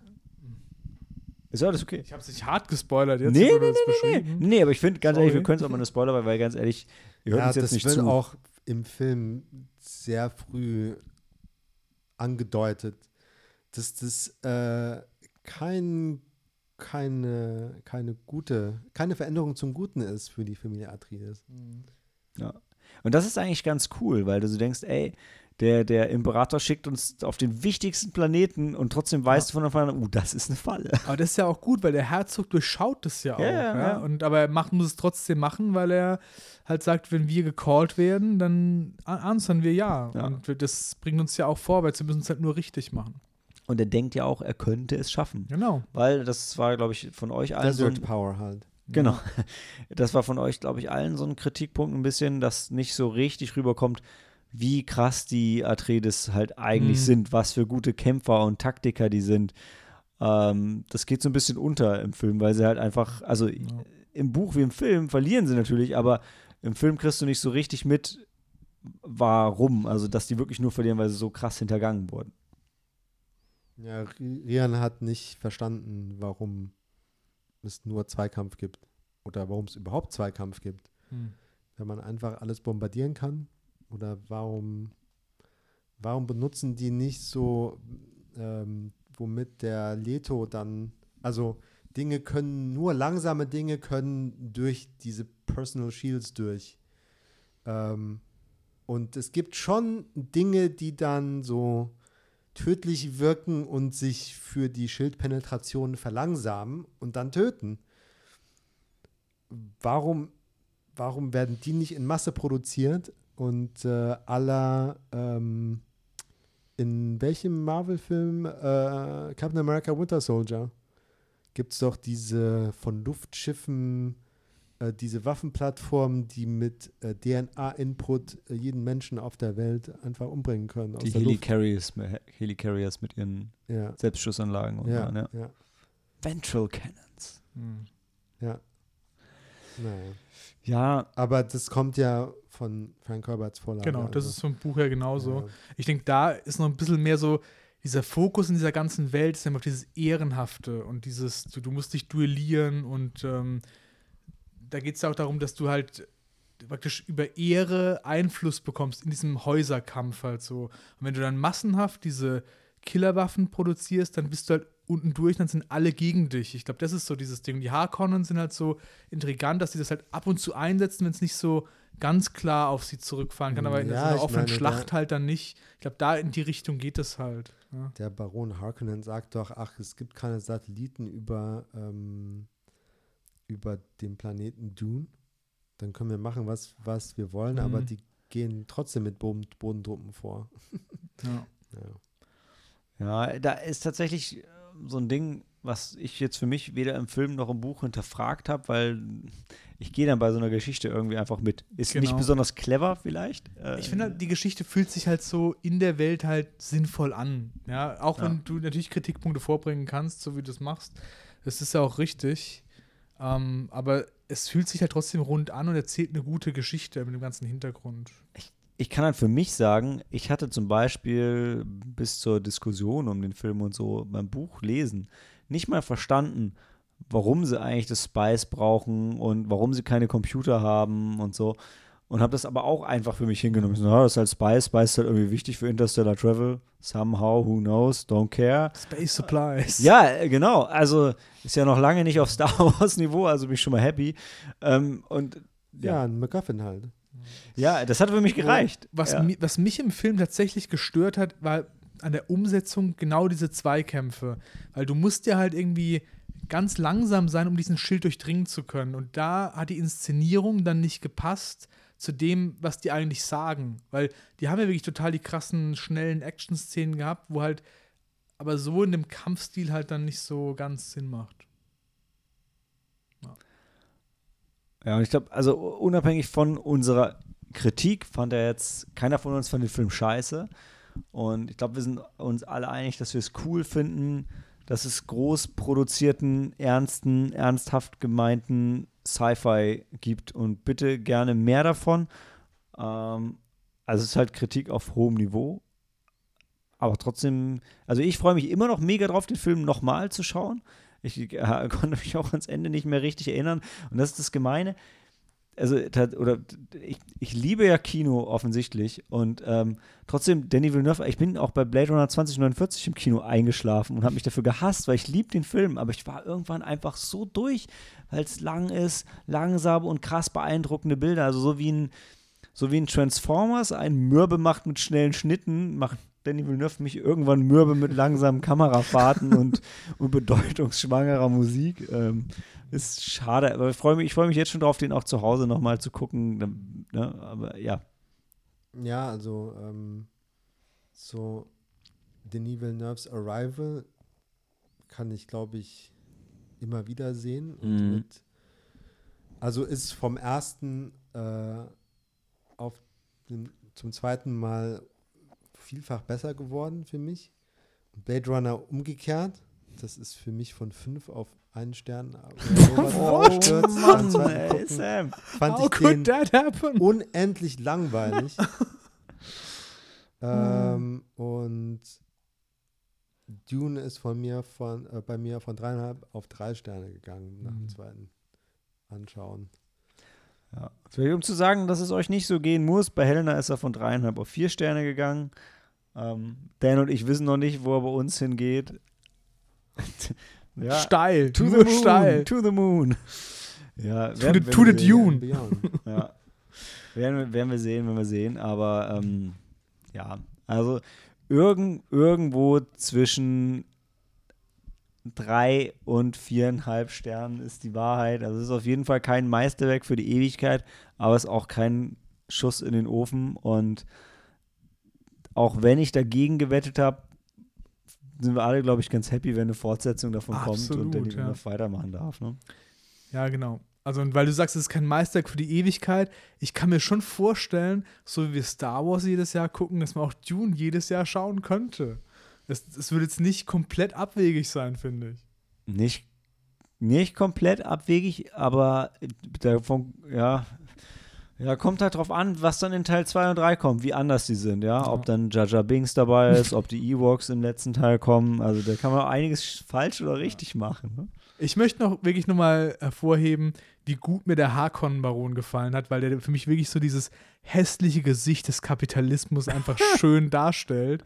Und er ist eklig, er ist bedrohlich, er ist, er ist so ein perfekter Gegenspieler, so. Das Böse in dieser Welt. Ja. Da, Fand ich gut. da muss ich aber echt sagen. Er ist halt nicht so eine Witzfigur wie in dem Alten, weißt du? Ja, aber trotzdem, also dafür ist es jetzt zu lange her, aber de- deshalb freue ich, auch deshalb freue ich mich mega drauf, die Lynch-Version nochmal zu sehen. Der ist natürlich auch bekannt dafür, aber da habe ich das Ganze schon noch ein gutes Stück ekliger in, in, in, in Erinnerung als hier. Lächerlicher war das halt.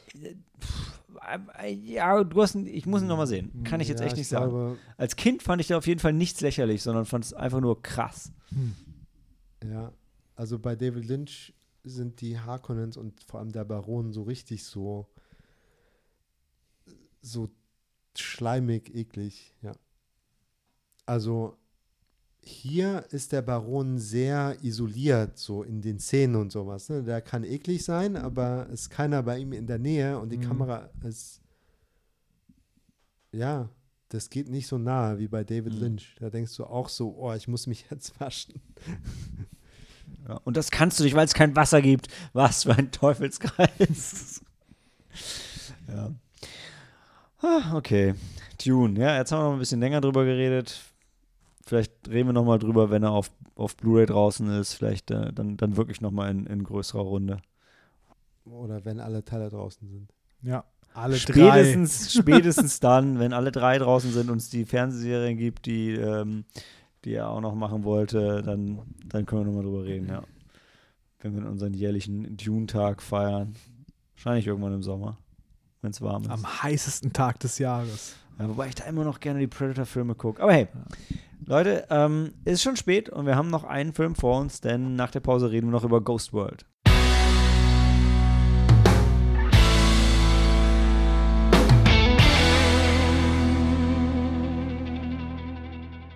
Accentuate the Negative. Ghost World. Und wenn ihr nichts mitnehmt von der ganzen Diskussion, dann nehmt mit, dass Accentuate betonen heißt oder hervorheben. Das muss ich nochmal nachlesen, auch wenn es irgendwie ja aus dem, also das Wort klingt ja schon danach, dass es das meint, aber ich kannte es nicht. Und ich fand es aber eine sehr, sehr schöne Tagline. Und es war vor allem mal wieder einer dieser Filme, die eine Tagline haben. Ähm, und irgendwann muss man sagen, wofür zur Hölle der Film in den USA ein R-Rating gekriegt hat. Weil ich Pornoladen natürlich. Ah, okay, ja, stimmt. Weil im okay. Hintergrund die Danke, Dan. äh, Covers siehst Ja. von den Ja, Filmen. Haken dran. ja. Brüste. ja, du hast recht. Das ist ein halber Stern mehr. Immediately.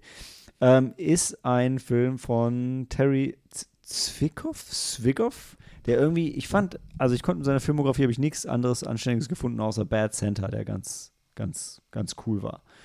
Ähm, ist von 2001 und war einer von Scarlett Johansons ersten Filmen somit. Also Black Widow, bevor sie Black Widow war. Und ähm, ja, Sam hatte zum Heimkinoabend eingeladen, was ein, ein sehr, sehr cooler Abend war und wie ich finde auch ein sehr, sehr cooler Film, um den ein bisschen vorzugreifen. Aber Sam, erzähl doch erstmal, worum es in dem Film geht.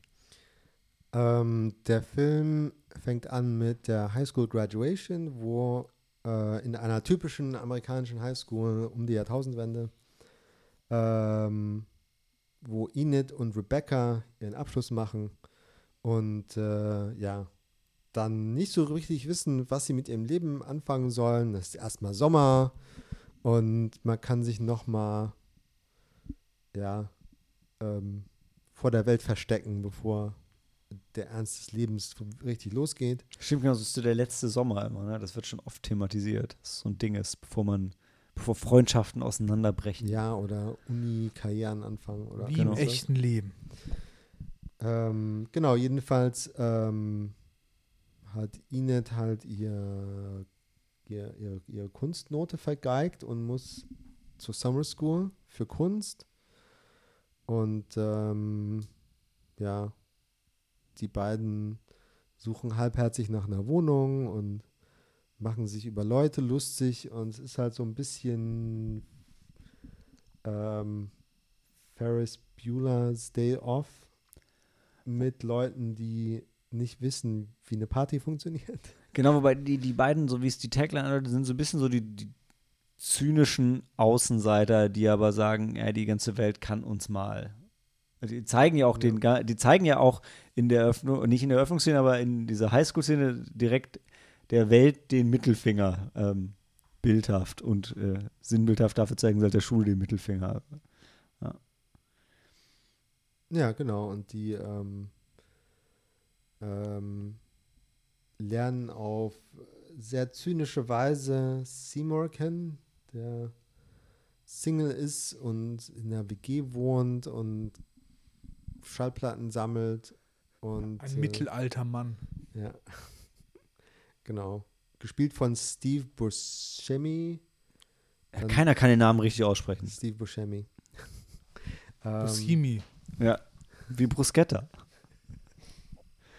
Ähm, also äh, Steve Bruschetta äh, spielt halt diesen, was er halt gut, gut, gut spielen kann, diesen unattraktiven, Verschrobenen verschrobenen. Aber eigentlich ist er Herz ist gut. vollkommen, vollkommen nett und Ja. sauber, hat seine ja. Interessen, hat einen Job. Ne? Was will man mehr? Aber ähm, ja. Ich finde, also du musst direkt eine Sache sagen, die der Film irgendwie ganz, ganz cool macht, wo er eine schöne Balance findet, ist so, die 2000 sind für mich so ein bisschen die Zeit, wo das anfing, dass man in Filmen gesagt hat, ja, Nerds sind ja auch cool. Und die beiden Mädels, jetzt nicht so die klassischen Nerds, dass jetzt irgendwie so mega die Filmfans wären oder so, aber die sind auf jeden Fall Außenseiter und in sich, für sich, fürs Publikum schon irgendwie cool. Auch schwierig, aber auch cool. Und genauso wird dann auch gleich der Simo als Gegenbeispiel gezeigt, der Nerd ist und aber auch nicht mit der Welt, wirklich Ja. nicht mit der Welt klarkommt. Also du sagst, du fandst die Mädels cool. Mich haben die ziemlich abgefuckt, weil die so eine negative Einstellung allem gegenüber haben und auch so dieses Destruktive, dass die halt irgendwie so total mit den anderen Leuten spielen. Ich fand die nicht so cool. die sind halt sehr zynisch, ja. Ich- Und ich fand es auf eine uncoole Art. Ja. Ja, ja siehst du, aber ist doch gut. Also, ich, das, das meine ich ja gerade, der Film zeigt halt beide, beide Seiten auf jeden Fall. Aber ähm, stimme, ich dir, stimme ich dir zu, dass die beiden Mädels definitiv nicht, nicht durch und durch cool. Sam, du, du, du möchtest was sagen. Ja, ähm, ist vielleicht interessant, dass es eine Comicbuchverfilmung ist. Ja. Ähm, gleichnamiger Comic geschrieben von Daniel Close, der auch das Drehbuch geschrieben hat. Und ähm, von daher, also von der Handlung her bildet es genau, der bildet der Film genau dieses Comic ab.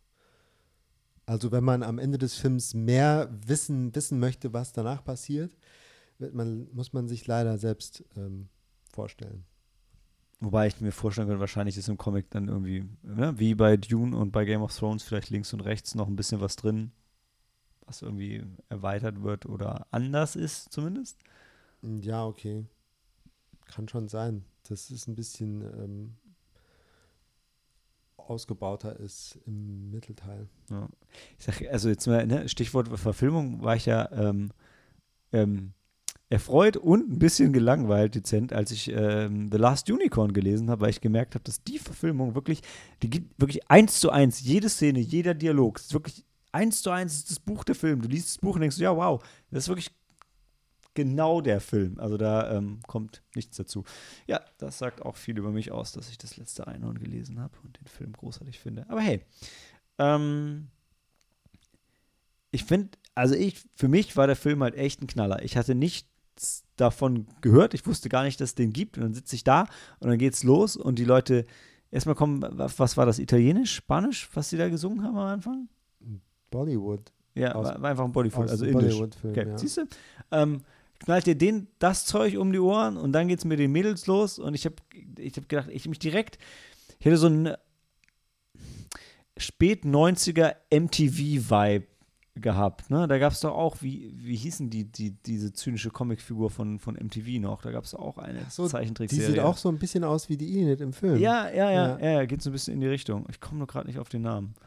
Aber ähm, und, und das zog sich für mich auch so durch. Also wirklich so ein richtig herrlich absurder Film mit absurden Bildern und Figuren, der aber trotzdem noch so gerade eben real sein könnte. Also es ist schon so ein bisschen, Heightened Reality ist irgendwie zu viel, aber er ist halt schon ein bisschen drüber. Ähm, aber ja, also für mich war es von vorn bis hinten cool und ich mochte auch die, den, den Character Arc, den die Mädels hatten. Ich fand halt auch, dass ich fand es ein bisschen schade, dass die, die ähm, Enid dann krass in den Vordergrund getreten ist und man eigentlich von, von Rebecca und ihrer Entwicklung nicht wirklich was mitbekommen hat, außer halt für Enid zum Reflektieren, weil was über den Sommer so ein bisschen passiert ist, dass ähm, Dan hatte das auch ganz gut zusammengefasst hinterher, dass die eine halt dann in der realen Welt Daily Business ne, ankommt und sich einen Job sucht und während, während Enid noch so ein bisschen in ihrer Highschool-Traumwelt festhält und sich da noch nicht so drauf einlassen möchte. Was ja auch total Sinn macht, weil sie ja noch in der Summer School war und hatte ja noch nicht die Zeit für diese, für diese ähm, Transformation. Ne? Äh, und das fand ich einfach nur ein bisschen schade, ist aber vielleicht auch einfach dem geschuldet, dass ich Scarlett Johansson so cool finde und einfach mehr gerne mehr von ihr gesehen hätte. Also sie hat nicht viel zu tun gehabt in dem Film. Ich finde, sie spielt es schon gut, aber sie hat nicht viel, mit dem sie halt arbeiten kann. Die Rolle gibt es halt nicht her. Ja. Und da ist dann für mich einfach äh, dann hauptsächlich als Malte und Scarlett Johansson-Fan ein bisschen schwer gewesen, dass man eben aus, das Ganze aus Enid's Perspektive gezeigt kriegt und aus ihrer Perspektive ist natürlich das, was Rebecca macht, scheiße, weil die halt sich ihre Seele verkauft und in das System geht und irgendwie nicht mehr dieselben Werte hat, die man in der Highschool hatte. Ähm, wo man sagen muss, ja, äh, kann man blöd finden, muss man aber nicht. Und äh, also da ist der Film nicht neutral, aber liegt halt an der Erzählerin und ist ja auch richtig an der Stelle dann, finde ich, das so zu zeigen, wie, wie sie das eben sieht. Äh, aber ja, also für mich war es ein richtig cooles Ding. Ja, ich fand es ähm, spannend zu sehen, wie halt so eine Kleinstadt alles vereinheitlicht und für jemand wie, wie Inet halt sehr erdrückend wirkt. Mhm. Ähm, und genau, wie du schon sagtest, die wehrt sich bis zum Schluss dagegen gegen Konformität. Und ähm, bei Rebecca sieht man, wie das normalerweise ablaufen würde. Genau, das fand ich auch sehr schön dargestellt. Ihr habt vorhin gesagt, er war so ein bisschen noch realistisch und der war halt überzeichnet, aber der hat so den Lebensweg halt nachgezeichnet, wie es halt für die meisten Menschen halt ist. Du bist halt irgendwie in der Schule noch so ein Rebell und, und hast so Träume und wenn du jung bist ja auch gerade und irgendwie dann kriegst du deinen ersten Job und dann kommst du in das System halt so rein, dann passt du dich halt an. Du hast immer noch so deine speziellen Sachen, aber da, wo sie das Bügelbrett halt runterklappt, da ist halt vorbei, ja. Ja. Das fand ich oh, sehr wie, schön inszeniert. Wie, wie, wie, praktisch, ein eingebautes Bügelbrett, ja, genau. was keinen Platz wegnimmt. Ja. Das ist sinn, sinnbildhaft für die konforme Für's, Frau. Ja. Mh, mm, eher sinnbildhaft fürs Erwachsenwerden allgemein, fand ich. Also, das fand ich noch ein bisschen neutral. Ich meine, ich freue mich auch über praktische, praktisches Bügelequipment. Ja, und ich bügel, Sabine bügelt aus Prinzip nicht. Also von daher, es ist heute anders als früher. Das stimmt, das stimmt. Ja, ich bin dazu übergegangen ähm, äh, zu Just-in-Time-Bügelei. Ich bügle erst, wenn ich was brauche. Und an dieser Diskussion merkt ihr auch, wo wir in unserem Leben angekommen sind. Ne? Also, wir sind nicht mit dem Bus ins Nirgendwo gefahren. Ja, ähm, wenn man sich halt anfängt, mit sowas auseinanderzusetzen, äh, ist es halt, äh, ja, und sich halt über so praktische Dinge des Alltags einfach freut, dann ist man offensichtlich nicht mehr im Teenageralter. Man sagt, das ist mir alles scheißegal. Ja, ja, ja.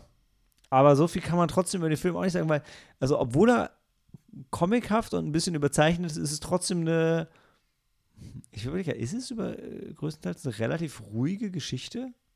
Total, ja. Dass er nicht jetzt das Action beladen ist, wo viel passiert, sondern er hat schon so Momente, die halt spannend sind, aber er erzählt es halt unaufgeregt. Und es ist halt so ein Plot, der Wobei einfach so herrlich hab, vor sich hin plätschert. Ich habe mir zwischendurch mega Sorgen über, über eine von seinen Schallplatten gemacht. Das halt, sagt auch was über dich aus. Ja. Du denkst, ey, passt gut. Ja, stimmt. Stimmt, du warst wirklich on the edge, dass mit dieser Platte was passieren würde. Das hat dich richtig fertig gemacht. Jetzt ja, weil der Film halt es so hervorhebt, wie wertvoll und selten Mhm. diese Platte ist. Ja. Ist aber auch schon eine bestimmte Art von Mensch, die da mitgeht, ja. Ich bin ja auch so, auch so jemand, ja, der seine Blu-Rays in Verleihhüllen verleiht und der überhaupt noch einfach Blu-Rays hat, muss man ja sagen. Ähm, ja, nee, stimmt, stimmt, stimmt. Das war, das war, war dramatisch als, äh, als Sammler, diese Szene. Ja. ja, Leute, guckt euch Ghost World an. Also macht ihr nichts falsch. Von mir hat er, glaube ich, vier Sterne gekriegt. Ähm, wie gesagt, das ist kein Sneak-Film, also sind wir jetzt nicht am Bewerten, aber trotzdem, das ist meine. Da habt. Ja, von mir kriegt er drei. War gut. Hat Mir gefallen. Ja, ich war auch so irgendwo zwischen drei und vier. Seht ihr? Seht ihr, wie konform wir sind, ja? Also dreieinhalb Sterne hätte es für Ghost World gegeben, wenn wir, wenn wir Sterne vergeben hätten. Und ähm, ja, dann äh, hoffen wir, dass wir uns bald nochmal wiederhören für die Heimkino-Sneak. Ich habe so ein Bauchgefühl, dass Maike vielleicht einen Horrorfilm mitbringt, aber man weiß es nicht. Jetzt ist er auf jeden Fall ein bisschen unter Druck, das zu tun. Du meinst zu Halloween dann, ne? Ja, es ist Oktober. Ähm, ansonsten, ja, guckt euch ein paar Horrorfilme an. Geht, ähm, Titan wäre noch ein Film, den ich euch ans Herzen legen möchte. Der, der läuft auch heute an. Mhm. Und den durfte ich in der PV sehen. Haben wir auch eine Review zu draußen. Mega, auch sehr unangenehm, auch sehr viel, sehr viel Body-Horror, sehr viel Geschlechterrollen, sehr viel Menschlichkeit.